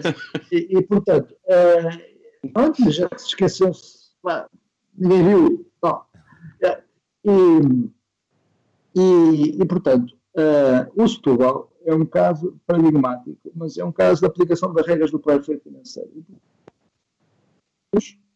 A Itália teve teve esse, essa coragem. Imaginem o que era em Portugal isso aplicar-se a um dos não digo três, um dos Não, seis sim. grandes, seis, sete grandes. Sim, sim. Eh, e, e teria que haver aqui um- uma, uma razão muito, muito, muito plausível e facilmente provável. é? E isto, a, a- a prova é um processo criminal, é um processo judiciário que tem os seus timings, é? e que não é muitas vezes compatível com, com a, com a justiça desportiva e com, o fa- com o calendário desportivo. Portanto, o mais importante é, acima de tudo, eh, quer dizer, ehm, se eh, um, clube, eh, e depois vamos ver de quem é que verdadeiramente a culpa. Né? Às vezes castigar um clube quando o problema está num, num dos seus dirigentes também não, Também não, não é totalmente correto. Não é? Eu não, não, não concordo muito, às vezes penalizam-se os clubes porque um, um adepto mandou uma coisa para, para dentro do relevado. Quer dizer, sim, Hoje em dia, grandes clubes têm essa capacidade de identificar esse adepto, temos- é, às vezes, é, e isso é outro tema. Agora, os clubes não, não, não merecem ser penalizados drasticamente ou não têm objetivamente benefício, ou não criaram procedimentos de controle interno, ou, cri- ou- criaram, e portanto foram prejudicados para a ação de alguns dos seus dirigentes. Isso também tem que se ver, mas isso é algo que, que vai ter que ser posto na discussão na agenda, e acima de tudo as pessoas têm que, mas tem que haver, tem que haver consequências, porque senão é mais uma lei para, para, para a lista. E temos muitas leis e, e podemos fazer eh, como aos cromos, onde contemos, fazemos para as trocas, não é? mas, a nunca- mas a caderneta nunca chega ao fim, porque é sempre aqueles importantes que nunca, nunca sai a ninguém, não é? Eu, portanto, eu nunca na minha vida acabei uma caderneta porque tinha sempre muitos cromos para a troca. E, e, e é assim. Jorge, e, calculo que, que, que gostes de futebol, né? já, já assumiste, de desporto. É, é um sim, Gosto, é um gosto. sim claro, não é? Sim, sim, claro. Como, se pode, Claro e transparente. como é que se pode gostar deste jogo sem pensar que isto pode ser quase teatro? Ahm, eu diria, consegues explicar o wrestling? Lá toda a gente sabe que é teatro. Hã? Aí não há dúvidas. Sim. Mas acho eu. Se calhar alguém acredita. Ah, não sei, tipo 37 anos e descobri hoje que. Não. O, o, o, o wrestling é teatro, mas gera paixões inacreditáveis. Na minha juventude havia uma coisa que era os Jogos Sem Fronteiras. Ah, é verdade, é verdade. Os Jogos Sem Fronteiras. Porque nós, e a gente, aquilo não interessava a ninguém, aquilo era uma coisa altamente estúpida, mas aquilo mobilizava as pessoas, puxava as pessoas, porque era Portugal. Porque, porque era também aquilo, recheado. agora, o desporto, aquilo é o meu clube. É o meu Sport, é o meu Benfica, é o meu Porto, é o meu Atlético, é o meu Oriental. que Vem da minha nascença e que está dos meus pais, está-me ligado umbilicalmente. Eh, e é difícil eh, eh, perdermos isto. E nós também temos a noção, temos esperança, que isto também não seja assim como fazem. Eu não acredito, eu, eu- eu tenho consciência e tenho, acredito que os jogadores de futebol profissionais são pessoas a maior parte delas, ou diria 99% delas, pessoas que estão lá para cumprir o seu contrato, para cumprir, fazem o melhor que podem, mesmo quando falham penaltis não fazem de propósito, quando dão frangos não fazem de propósito, quer dizer, a gente acredita que, maioritariamente, as coisas são limpas.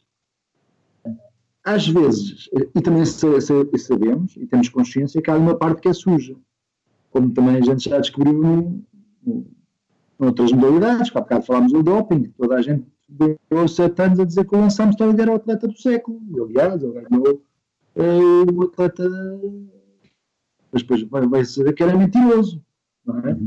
E, e, portanto, no futebol, e nós temos todos a consciência disso, e que no final não queremos saber disso, nós desvalorizamos o, o, o tema da, da obscuridade porque aquilo mexe com as nossas paixões, é como a nossa namorada, as nossas mulheres, a gente tem que valorizar a parte boa e desvalorizar a parte que nós, nós conseguimos e vice-versa, eles a nós a nós, é? E, e- e o tema aqui é, é o papel das organizações públicas, Uhum. o papel das autoridades judiciárias, o papel das associações cívicas de combate à corrupção e o papel dos dirigentes esportivos e das federações. No sentido que cada vez caminhar mais para uh, a equidade, no sentido mais do jogo do transparente, no combate à corrupção como um todo. O medo é, é esquecerem-se do desporto. Porque eu, eu, eu, senti quando fui autarca, muitas vezes o desporto era, ah, é, é para os putos, eh, era demasiadamente desvalorizado. Mas em Portugal não temos um ministro do desporto, temos um Estado de Estado, não temos essa coisa. Sim, sim, sim. E, porque acham que o desporto é uns tipos. Eu, quando, uh, pá, desporto são os gajos que fazem uns tipos federados e tal, que fazem uma, na camada jovem, dos 15 aos, aos, 20, aos 30 anos e tal, é um cluster muito específico, que gostam de perder tempo e de manhãs e à noite para fazerem desporto e tal, mas não é nada disto. Eu, como comecei a dizer, bom, o desporto não é só os atletas eh, federados e a competição. O desporto, a gente abrir um conceito do desporto, a atividade física, passamos de 5% da população para 90%. E começa dos, dos aos, à idade mais sénior, porque há um envelhecimento ativo. E há toda uma rede de empresas, empresas à volta eh, que prestam, e cada vez mais as pessoas têm disposição para a qualidade de vida, para o prazer, para o passeio, Hoje, por exemplo, a indústria do trail gera receitas de turismo em muitas zonas do, do país. Uhum. Portanto, tudo este fenómeno do desporto é muito importante. Não deve ser desvalorizado como indústria, deve ser valorizado.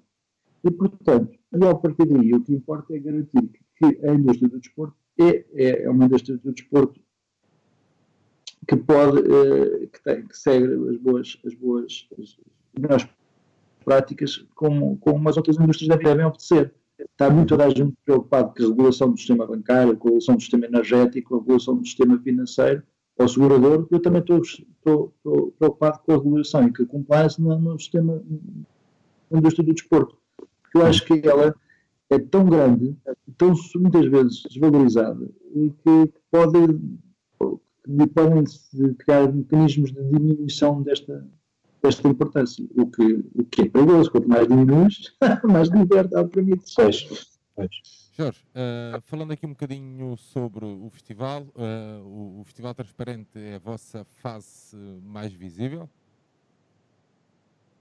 Não, a, a nossa fase uh, mais visível é, é, o nosso trabalho todos os dias no, no, é ativo, cada vez que a gente identifica situações que são suscetíveis de criar uh, prejuízo à transparência de, da, atividade, da atividade do país, da atividade pública, nomeadamente.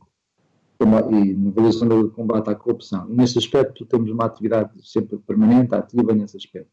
Representamos mais de 1.200 associados, cerca de 1.200 associados, pessoas que, que acreditam nesta causa e, e nós, como da direção, somos porta-voz dessa, dessa mobilização somos uma associação, não é? sem fins lucrativos. O Festival Transparente é um acontecimento que este ano é, é, é como a Web Summit, é? virtual, só que nós não recebemos 11 milhões, portanto é mais, é mais barato. Um, e, e, e, que normalmente acontece para, para, para, para relembrar o, a Semana da Luta contra a Corrupção e a Semana dos Direitos Humanos, que, é, que ocorre esta semana. É, mas a, a atividade da, TI é uma atividade permanente, muito ligada a projetos concretos que estão no terreno, combate em várias frentes e, e vamos continuar ativos para além desta semana. Transparente, é, disponível, sim, sim. Ia-te ia, ia -te, ia -te só colocar esta questão, que é na, nas atividades ou nos, nos vários de, debates que, que, vão ter, destacam-se a exploração de lítio, desporto e crime, Parlamento e combate à corrupção, direitos humanos, acesso à informação. Um, qual é a área onde, encont onde encontram mais entraves ao vosso trabalho? Não, um, onde há mais resistências do sistema, dos vários não, sistemas. A, a, a TI muitas vezes é, Olha, se eu sinto isto, não sei se é um visual correto, mas, e às vezes, é pá, que eles são chatos, pá, estão sempre a dizer que este país é um país corrupto e não sei o quê. Não é nada disso, não. É? Parece que somos os arautos da, da, da, da desgraça. Da, da desgraça, da, de que somos nós que somos os defensores da, da moral, etc. Nada disso. Uh, o, Portugal é um país que está, de acordo com, com o ranking da, da opção internacional, em 36 lugar, que é um Leading List International Transparency, uh, e portanto, quer dizer, 36, dizer, não é porque mal, não. não, mas nós não vamos olhar nesse, neste, neste, neste âmbito assim. Como associação cívica, o nosso, nós sabemos que o, o Estado tem fatores de mau funcionamento. E, e, e, o mau funcionamento do Estado deve ser escrutinado pelos cidadãos. Porque se não for escrutinado pelos cidadãos, e se ficarmos à espera que só os partidos da oposição sim, sim. escrutinem o Estado, isto não vai funcionar. Porque ah, e depois, depois isto troca. Pois há rotação. Sim, sim. Os cidadãos têm o dever do escrutínio e têm o dever da participação. Essa é a principal função de um cidadão ativo. Sendo passivo, à espera que as coisas, eh, que as coisas aconteçam pela melhor, mas às vezes a gente espera, espera, espera, mas convém esperar sentados, porque as coisas nada mudam. É? e o papel da TI é, é este. É, como associação e como movimento de cidadãos, uh, apelar para que este tema da corrupção, que contamina muito, muito quando, quando há, empresas que não conseguem aceder a concursos públicos, porque eles são sistematicamente ganhos pelos mesmos, uh, quando há um, um excesso de adjudicações diretas e que a contratação pública detrimento de, de concursos transparentes. Quando há, às vezes, a percepção de que há concursos que são ganhos porque são feitos à medida de, com chave na mão à medida de certas instituições. Não é? Quando não se percebe, às vezes, porque é que certas coisas não avançam. É, quando se, se, se, sente que muita gente é, deixa de investir porque não, não acredita que vale a pena, não é? porque isto está tudo feito para os outros, ou, já, ah, ou, ou, quando percebemos que é, conseguimos alguma coisa, temos que entrar no jogo Quer dizer, a gente acha que não devia ser assim. E, e não devia ser assim por uma razão muito simples. Cada vez vai ser muito mais difícil Portugal manter-se a ser assim. Vamos entrar numa economia digital, numa economia à escala global, uhum. em que as empresas morrem e nascem de uma forma com um período de ciclo muito mais curto. Os incumbentes deixaram de ser incumbentes, as empresas grandes são cada vez menos, as pessoas, as pessoas uh, nomeadamente os jovens, vão entrar no mercado de trabalho em que provavelmente nenhum deles acredita que irá acabar a sua vida no, no emprego onde irá começar, portanto já, tem, já está consciente de que irá rodar não sei quantas vezes. E, portanto, a pior coisa que podemos desejar às novas gerações é saber um sistema viciado, porque um sistema viciado não vai ser compatível com estas, com estas, com estas situações, porque vamos, vão competir à escala global, e, e portanto, eh, é, é, preciso, é preciso que o jogo não esteja, não esteja viciado e para que possamos, possamos continuar a desenvolver o país e criar riqueza para estas pessoas. É, e é muito grave a dimensão, a quantificação do tema, do tema da corrupção em Portugal. Se, se a uhum. corrupção não existisse, obviamente que é impossível acabar com ela, extinguisse lá 10 ou 20%, que já não era mau, não é? são as receitas fiscais. São as receitas fiscais de que decorreriam, é? além do efeito benéfico das pessoas que eram prejudicadas, não iam ser prejudicadas e, portanto, gerar riqueza, não ter sido prejudicadas. Mas as receitas fiscais, é pá, dava, dava para fazer a compra dos ventiladores todos para resolver o tema do Covid a cara. e para resolver os temas dos restaurantes este ano. E, portanto, não havia greves de fome uh, à frente da Assembleia muito bem. Ares, João, estamos a chegar ao final do nosso episódio. Alguma questão que queiram colocar ao Jorge? Uh, eu tinha aqui duas, por acaso, ainda. Um, eu tinha uma mais relacionada com, com, o, com o desporto, mas que pode ser extravasado para, para outras áreas, que é precisamente focar na questão do whistleblowing, uh, que focaste no início, sobre, tu caracterizaste bem o termo o termo normal que se atribui a whistleblowing, uh, não temos que, que, que, aqueles mecanismos de delação premiada, conforme também fala-se muito na criação, sim, no Brasil, e fala-se muito na, na introdução disso aqui em Portugal. Não temos que isso venha, venha a criar uma casta de, vi, de vigilantes que, que se irão superpor um, que se irão sobrepor, portanto, às autoridades na investigação deste tipo de casos, ou não?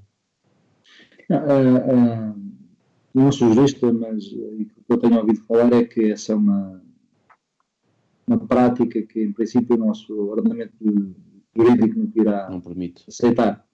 Portanto, um, não temos muito. Uma coisa, uma, uma coisa é, é haver uma certa. Uh, a sua palavra não será condescendência, mas se há uma certa. Uh, para uma pessoa que se autodenuncie uh, por alguma despenalização na, na, na sua condenação, ter também um maior um aumento de tempo em que poderá uh, fazer a prática da, da, da, da autodenúncia. Uh, e, portanto, terá haver aí algumas, algumas aberturas, não sei, não, não sei para onde é que irá uh, o debate nesse sentido. Espero que, que, que, seja, seja no sentido de garantir também que, não, que se evite essa, essa, essa existência de vigilantes, não é? Agora, naturalmente, quando o denunciante não é um vigilante, o vigilante pode ser alguém que se foi prejudicado objetivamente e, e, e, ou pode ser alguém que sabe de uma situação eh, que objetivamente eh, vai contra a, a, lei em vigor. Nesse caso, qualquer pessoa deve ter também a possibilidade, junto do Ministério Público, de exercer o direito, direito do respeito pela lei e, e, ter, e ter a proteção da lei a, a, a essa situação. Isso é um, é um dever uh, e compete às autoridades judiciárias depois fazer a investigação em tempo porque se não houver justiça em tempo, ela não existe. Agora, a denúncia, muitas vezes, a denúncia pode ser também entre aquilo que é uma denúncia e que é uma especulação. Nós todos nós somos opinion makers e nós. Lá está. Cada um tem a sua percepção da verdade. E esse escrutínio compete, compete às regras da própria lei e da aceitação, porque também a pior coisa que pode estar a acontecer é criarmos um país, enchemos as autoridades judiciárias de, de suspeitas infundadas e até para gerar a confusão e o caos. Não é? Portanto, o processo de denúncia tem que ser um processo bem fundamentado, correto. Uh, há denúncia anónima, mas tem há regras para isso. Uh, e o dever da proteção ao, ao, ao denunciante é, é, um, é um dever importante. Que as pessoas uh, agora não podem, uma coisa é uma denúncia, outra coisa é um achismo, não é? Uhum. Portanto, temos que criar mecanismos para que. E, e, a forma como se obter as provas também é importante. Claro, claro, claro. A minha segunda, a minha segunda questão era, um, era uma questão mais geral, era mais a ver com, com o facto de pá, Portugal, Portugal é um país onde, onde e bem, e, e disseste bem, a percepção de corrupção, há uma percepção o português médio tem uma, tem uma percepção que Portugal é um país corrupto. E não, não tanto aquela corrupção à grande escala, talvez, mas mais aquela pequena corrupção, aquela questão do passar a multa e tentar safar-se da multa, tipo pagando ao, ao, ao, polícia, ao guarda. Há 20 anos atrás havia, havia muito isso. Um, isso, foi, isso foi evoluindo ao longo, ao longo dos anos. Hoje em dia, Portugal, pelo que eu aqui vejo, um, Evoluímos muito em termos de existência de portais, em que, e aqui já foi referido, em termos de, de, de contratos públicos, não é? Uh, portanto, situações tipo como o Valentim Loureiro a dar, dar micro-ondas em, em, em Gondomar, talvez já não, já não fosse possível, não é? Mas, um, ehm, mas a minha questão aqui é, esta, esta, esta corrupção é a bandeira e é o alimento talvez de muitos mov movimentos pu pu pu populistas.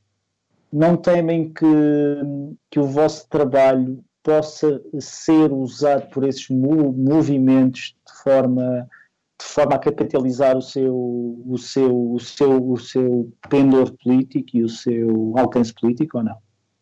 É, é, é, é uma boa pergunta. nós somos uma associação cívica partidária, portanto, mas é, é curioso que o tema da corrupção é um tema muito. É muito abrangente. Da, da extrema esquerda à extrema direita. O, o Ventura diz que vai safar, vai safar o país da corrupção e na extrema esquerda também diz o mesmo. Portanto, toda a gente vai saber o que acontece. Sai daqui. Portanto, porque é um tema fácil, é, é um tema é, de quem está num contraste, quem não está. É, parece que é, quando estamos a falar do tema da corrupção, não estamos a falar necessariamente de chamar corrupção a quem está a governar em funções executivas. O, e o, o, conceito do sistema é um conceito, é o, é o conceito físico da palavra. O sistema é, é um grupo é, alargado de ligações. E essas ligações são de múltiplas dimensões. Portanto, ninguém está a acusar o governo de ser corrupto, ninguém está a acusar.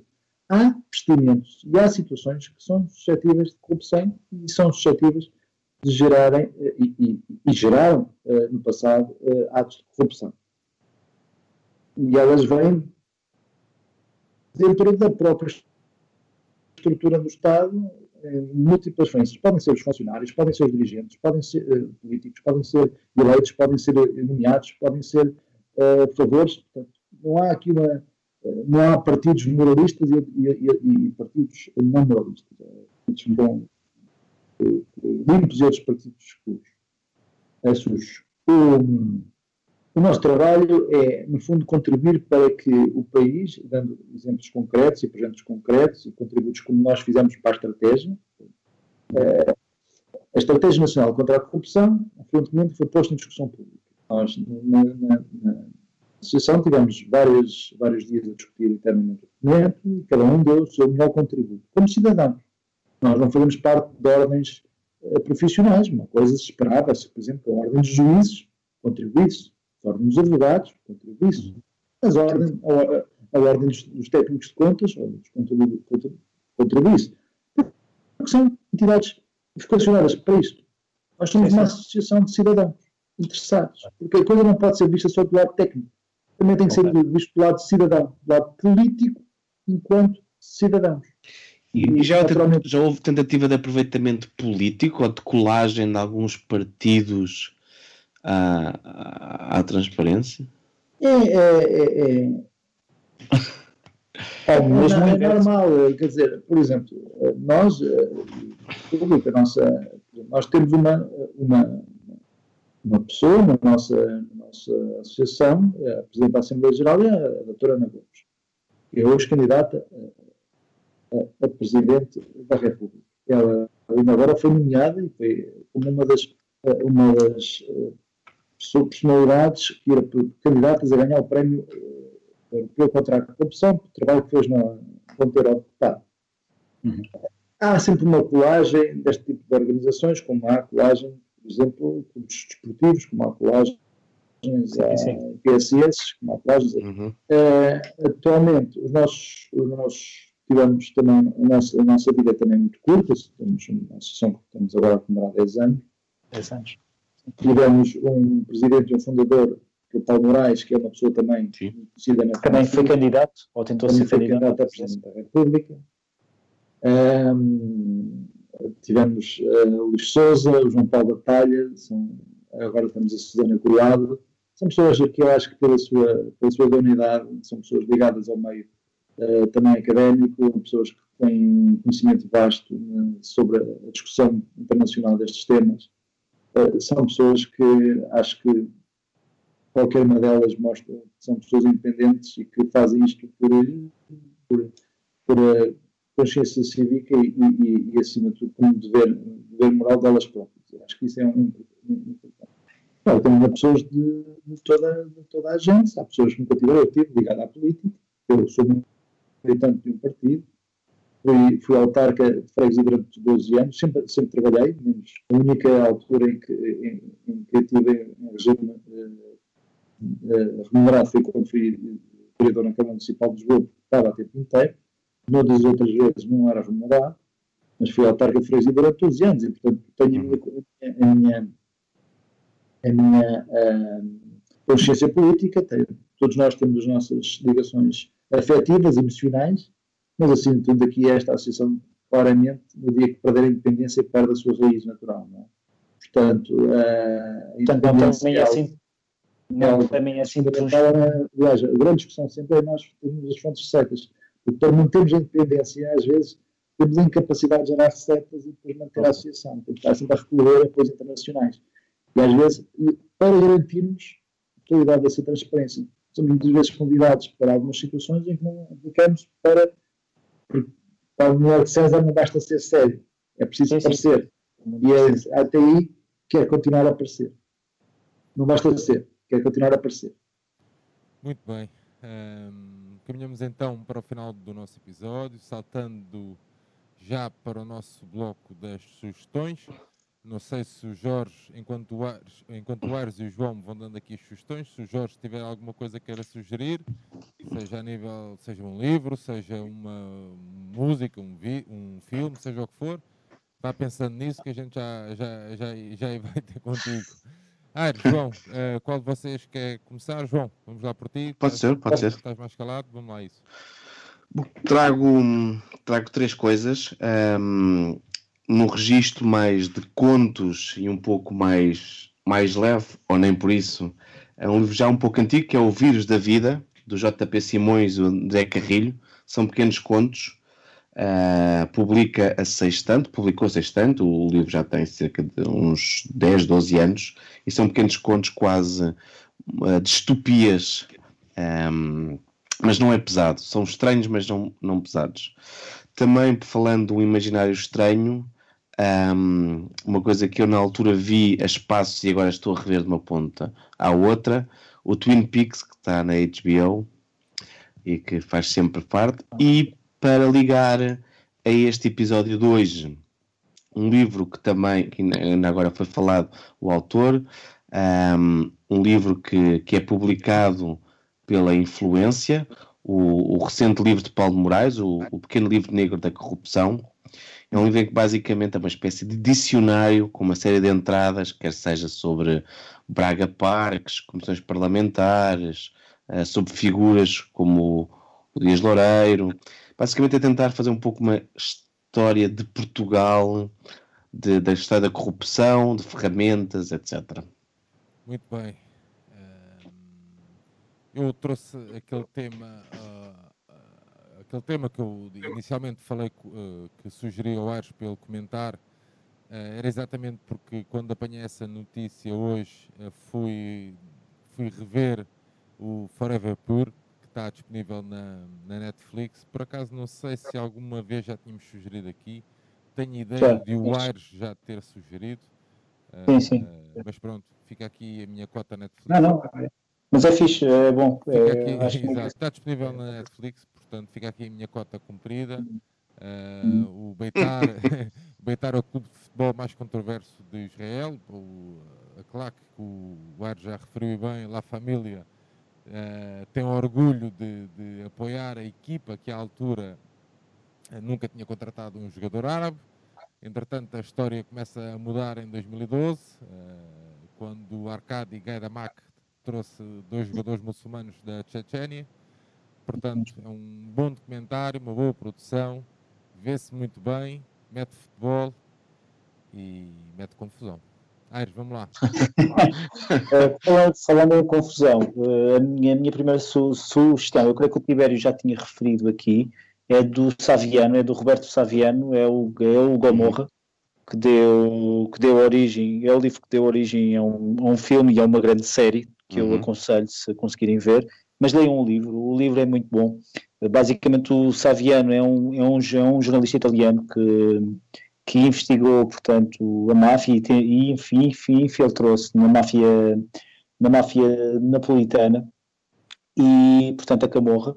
E, e, devido a isso é uma pessoa que neste momento ainda precisa de, de, de proteção pessoal porque porque ele tem a sua cabeça a prémio. Portanto, aconselho mesmo o livro. O livro é da caderno, mas creio que há outras, há outras, há outras edições em Portugal, portanto, facilmente encontram isto. A, minha segunda su, sugestão, e, e aqui uma parte de, assim relacionada aqui ao ao desporto, e sendo este um podcast relacionado ou feito por pessoas de bancada, digamos assim, um, eu, eu, volto aqui a, eu volto aqui a sugerir um livro que é o Ultra, que é do que é o que é o do Tobias Jones, é, fala fala do sub do submundo, isto é do, do futebol italiano e desta cultura. Este livro traça uma história da, deste do, do, do movimento ultra em, em Itália, tipo desde os anos 70 até, até hoje e, e a razão que eu trago este, este livro aqui é porque muitas vezes estes, estes grupos de adeptos são, são usados pelo, pelos próprios clubes, um, trazendo ou, ou encobrindo muita opacidade que existe, não é? Tipo em relações menos lícitas. Uh, também convém dizer isto, muitas vezes estamos, estamos sempre, parecemos que estamos sempre aqui a, a, a, glorificar, mas também convém também dizer que há sempre coisas más também. E, e é um bom livro, é um livro que está muito bem escrito. Também traz uma, uma, uma mensagem de esperança, portanto, portanto eu aconselho mesmo esse, esse, este, este livro. O meu terceiro, a minha terceira su, sugestão é um livro que eu ainda não acabei de ler, e confesso que apenas li 100 páginas, que é o, que é o Capital do Thomas Piketty. A maioria das pessoas apenas lê 30 páginas, eu consegui chegar às 100 páginas, o que para um leigo é uma vitória, mas para quem não, para quem, e eu ainda espero ler o resto do livro, mas para quem quiser, ele foi, foi lançado o documentário, uh, portanto há sensivelmente dois meses, que também creio que pode ser visto em alguma plataforma, não sei se o Netflix ou o HBO, em que em duas horas e cinco conseguem condensar a, a, a história económica das, das, das desigualdades uhum. em sensivelmente dois séculos e meio.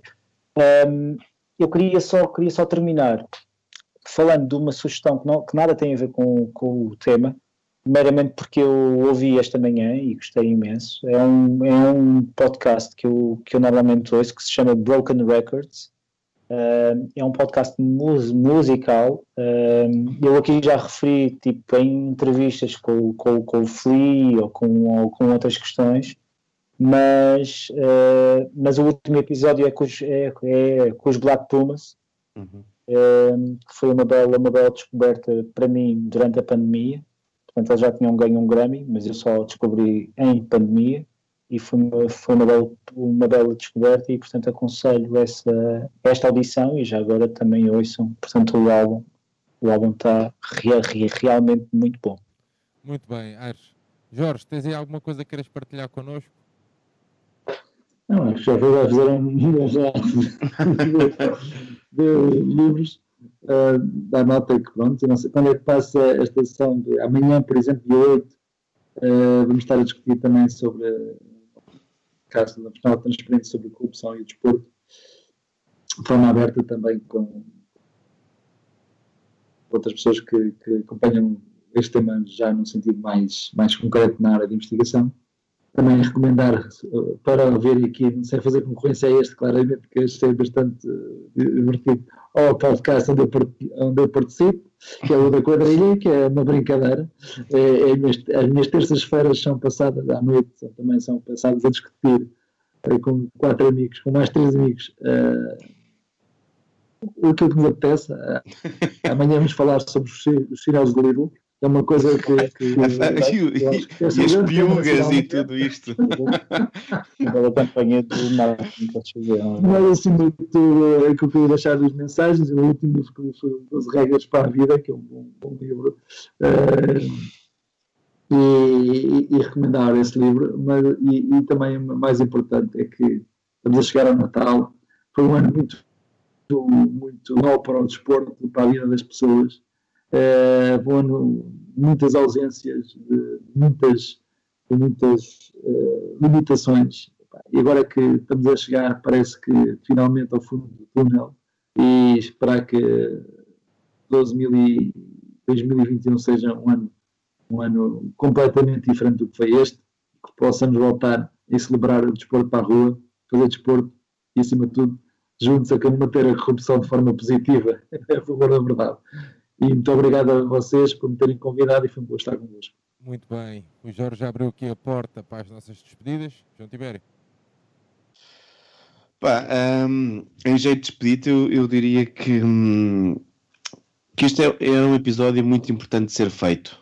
Hum, não só pelo, pelo dia que se aproxima, mas que, na parte que nos diz mais, e nós gostamos de futebol, uh, temos noção do que falta neste mundo do futebol, não é? Ou seja, e temos noção do que falta no nosso clube.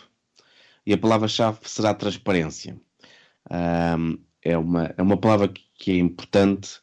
É fundamental que cada um seja exigente e que nos lembremos que se diminuirmos a corrupção, a fuga de capitais, etc., fica mais fácil ganharmos.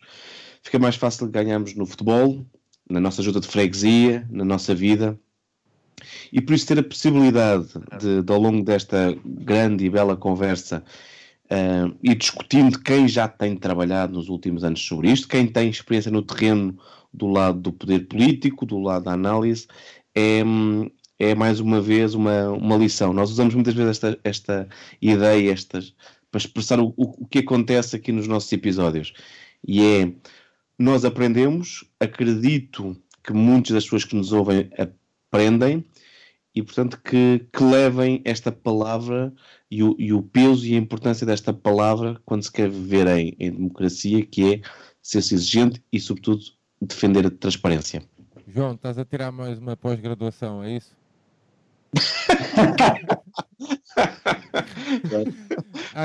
Aprende com tantas aulas. Várias cadeiras. Um, sim, um, sim, o João, o João, o João fala muito bem nessa cultura de, de exigência. E muitas vezes, eh, muitas vezes ouvimos falar desta palavra associada ao desporto, e em especial ao futebol, que é um, que é das coisas mais fúteis que existem na vida, mas é das coisas mais fúteis que eu adoro. Portanto, posso dizer isso, não é? E portanto é um desporto que eu amo, não é? Posso dizer também isto. E muitas vezes vejo o futebol enlameado e, e, o, e, o, e o futebol uh, conspecado, não é? Com, com coisas que eu não gosto, com com coisas muito opacas, não é? E, e eu aqui quando falo em, em neste, nesta opacidade não estou a falar no Diego Armando Maradona no dia 24 de julho, junho, aliás, de 86, a meter a mão por cima do Gordon Banks e a meter a bola lá dentro. Não, eu estou a falar mesmo de, de coisas como processos de atribuição mundiais, como, como N, N, N coisas, como contratos fictícios, como, um, como carroceiros de jogadores, etc, etc. Muitas coisas dos quais, por vezes, e muitas vezes ocorrem no, no meu próprio clube, não é? Mas, mas Portugal, Portugal é um país também, e eu aqui já tinha dito, um, Portugal é um país que, ao mesmo tempo que tem uma, tem uma grande percepção que existe corrupção, é um, é um país que tem uma taxa de escrutínio muito baixa. Portanto, é muito bom que, hajam, que haja associações tipo como a TI, tipo como a Transparência e Integridade, porque, porque conforme aqui o Jorge frisou e bem, uh, portanto, é uma, é, uma, é, uma, é, uma, é uma associação cívica, é uma, é, uma, é uma associação que provém da sociedade civil, não é? E, e era ótimo que houvesse cada vez mais associações como esta e que as próprias pessoas me, se mentalizassem que este escrutínio não tem que ser feito por outras pessoas, mas sim por cada um de nós. Uh, portanto, eu agradeço aqui ao Jorge o tempo que ele aqui teve. Eu sei que foram duas horas e meia, é verdade, mas isto é um, é, é um, é um normal no brinco.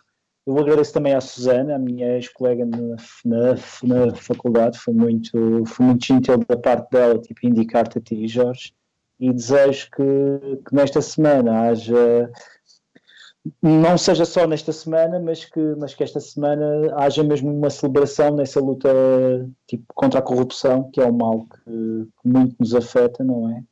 E que talvez seja, seja um mal si, si, sistémico, não é? Mas que mas que lentamente e que eu espero que com muito mais educação possa vir a ser erradicado, ou pelo menos em parte dele. Bem, portanto, obrigado. Muito bem. Terminamos assim então uh, mais um episódio do Brinco do Batista, numa bela, para nós, noite, para, para quem for ouvir, uh, provavelmente tem que durar uma semana ou coisa assim, ou coisa assim parecida. São duas longas horas em que mais uma vez, usando esta expressão tão habitual aqui no Brinco, e que o João também já disse, mais uma grande aula. Jorge, foi um prazer ter-te aqui connosco. Espero também, tenhas, espero também tenhas gostado de alguma forma uh, desta conversa, de ter falado com três pessoas que não conheces de lado nenhum. Uh... normalmente, isto normalmente metia, isto normalmente metia um, um jantar e, e umas bebidas, mas, mas, por lado, mas, por outro lado, isto poderia ser considerado net, networking, não é? Só... mas podes mandar as bebidas por e-mail.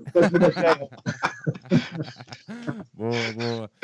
Pronto, lançamos, deixamos então, então assim o convite a visitarem o nosso site em www.benficaindependente.com e convidar-vos a seguir o Brinco em todos os agregadores de podcast. Nós voltamos em breve com mais novidades, com mais um episódio. Espero que tenham gostado. Obrigado pela companhia, obrigado por estarem desse lado.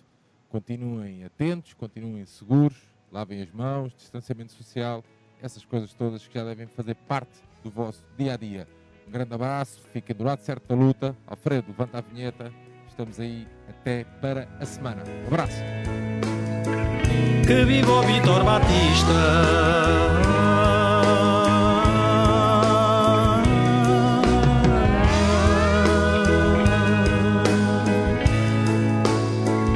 Que vivo Vitor Batista.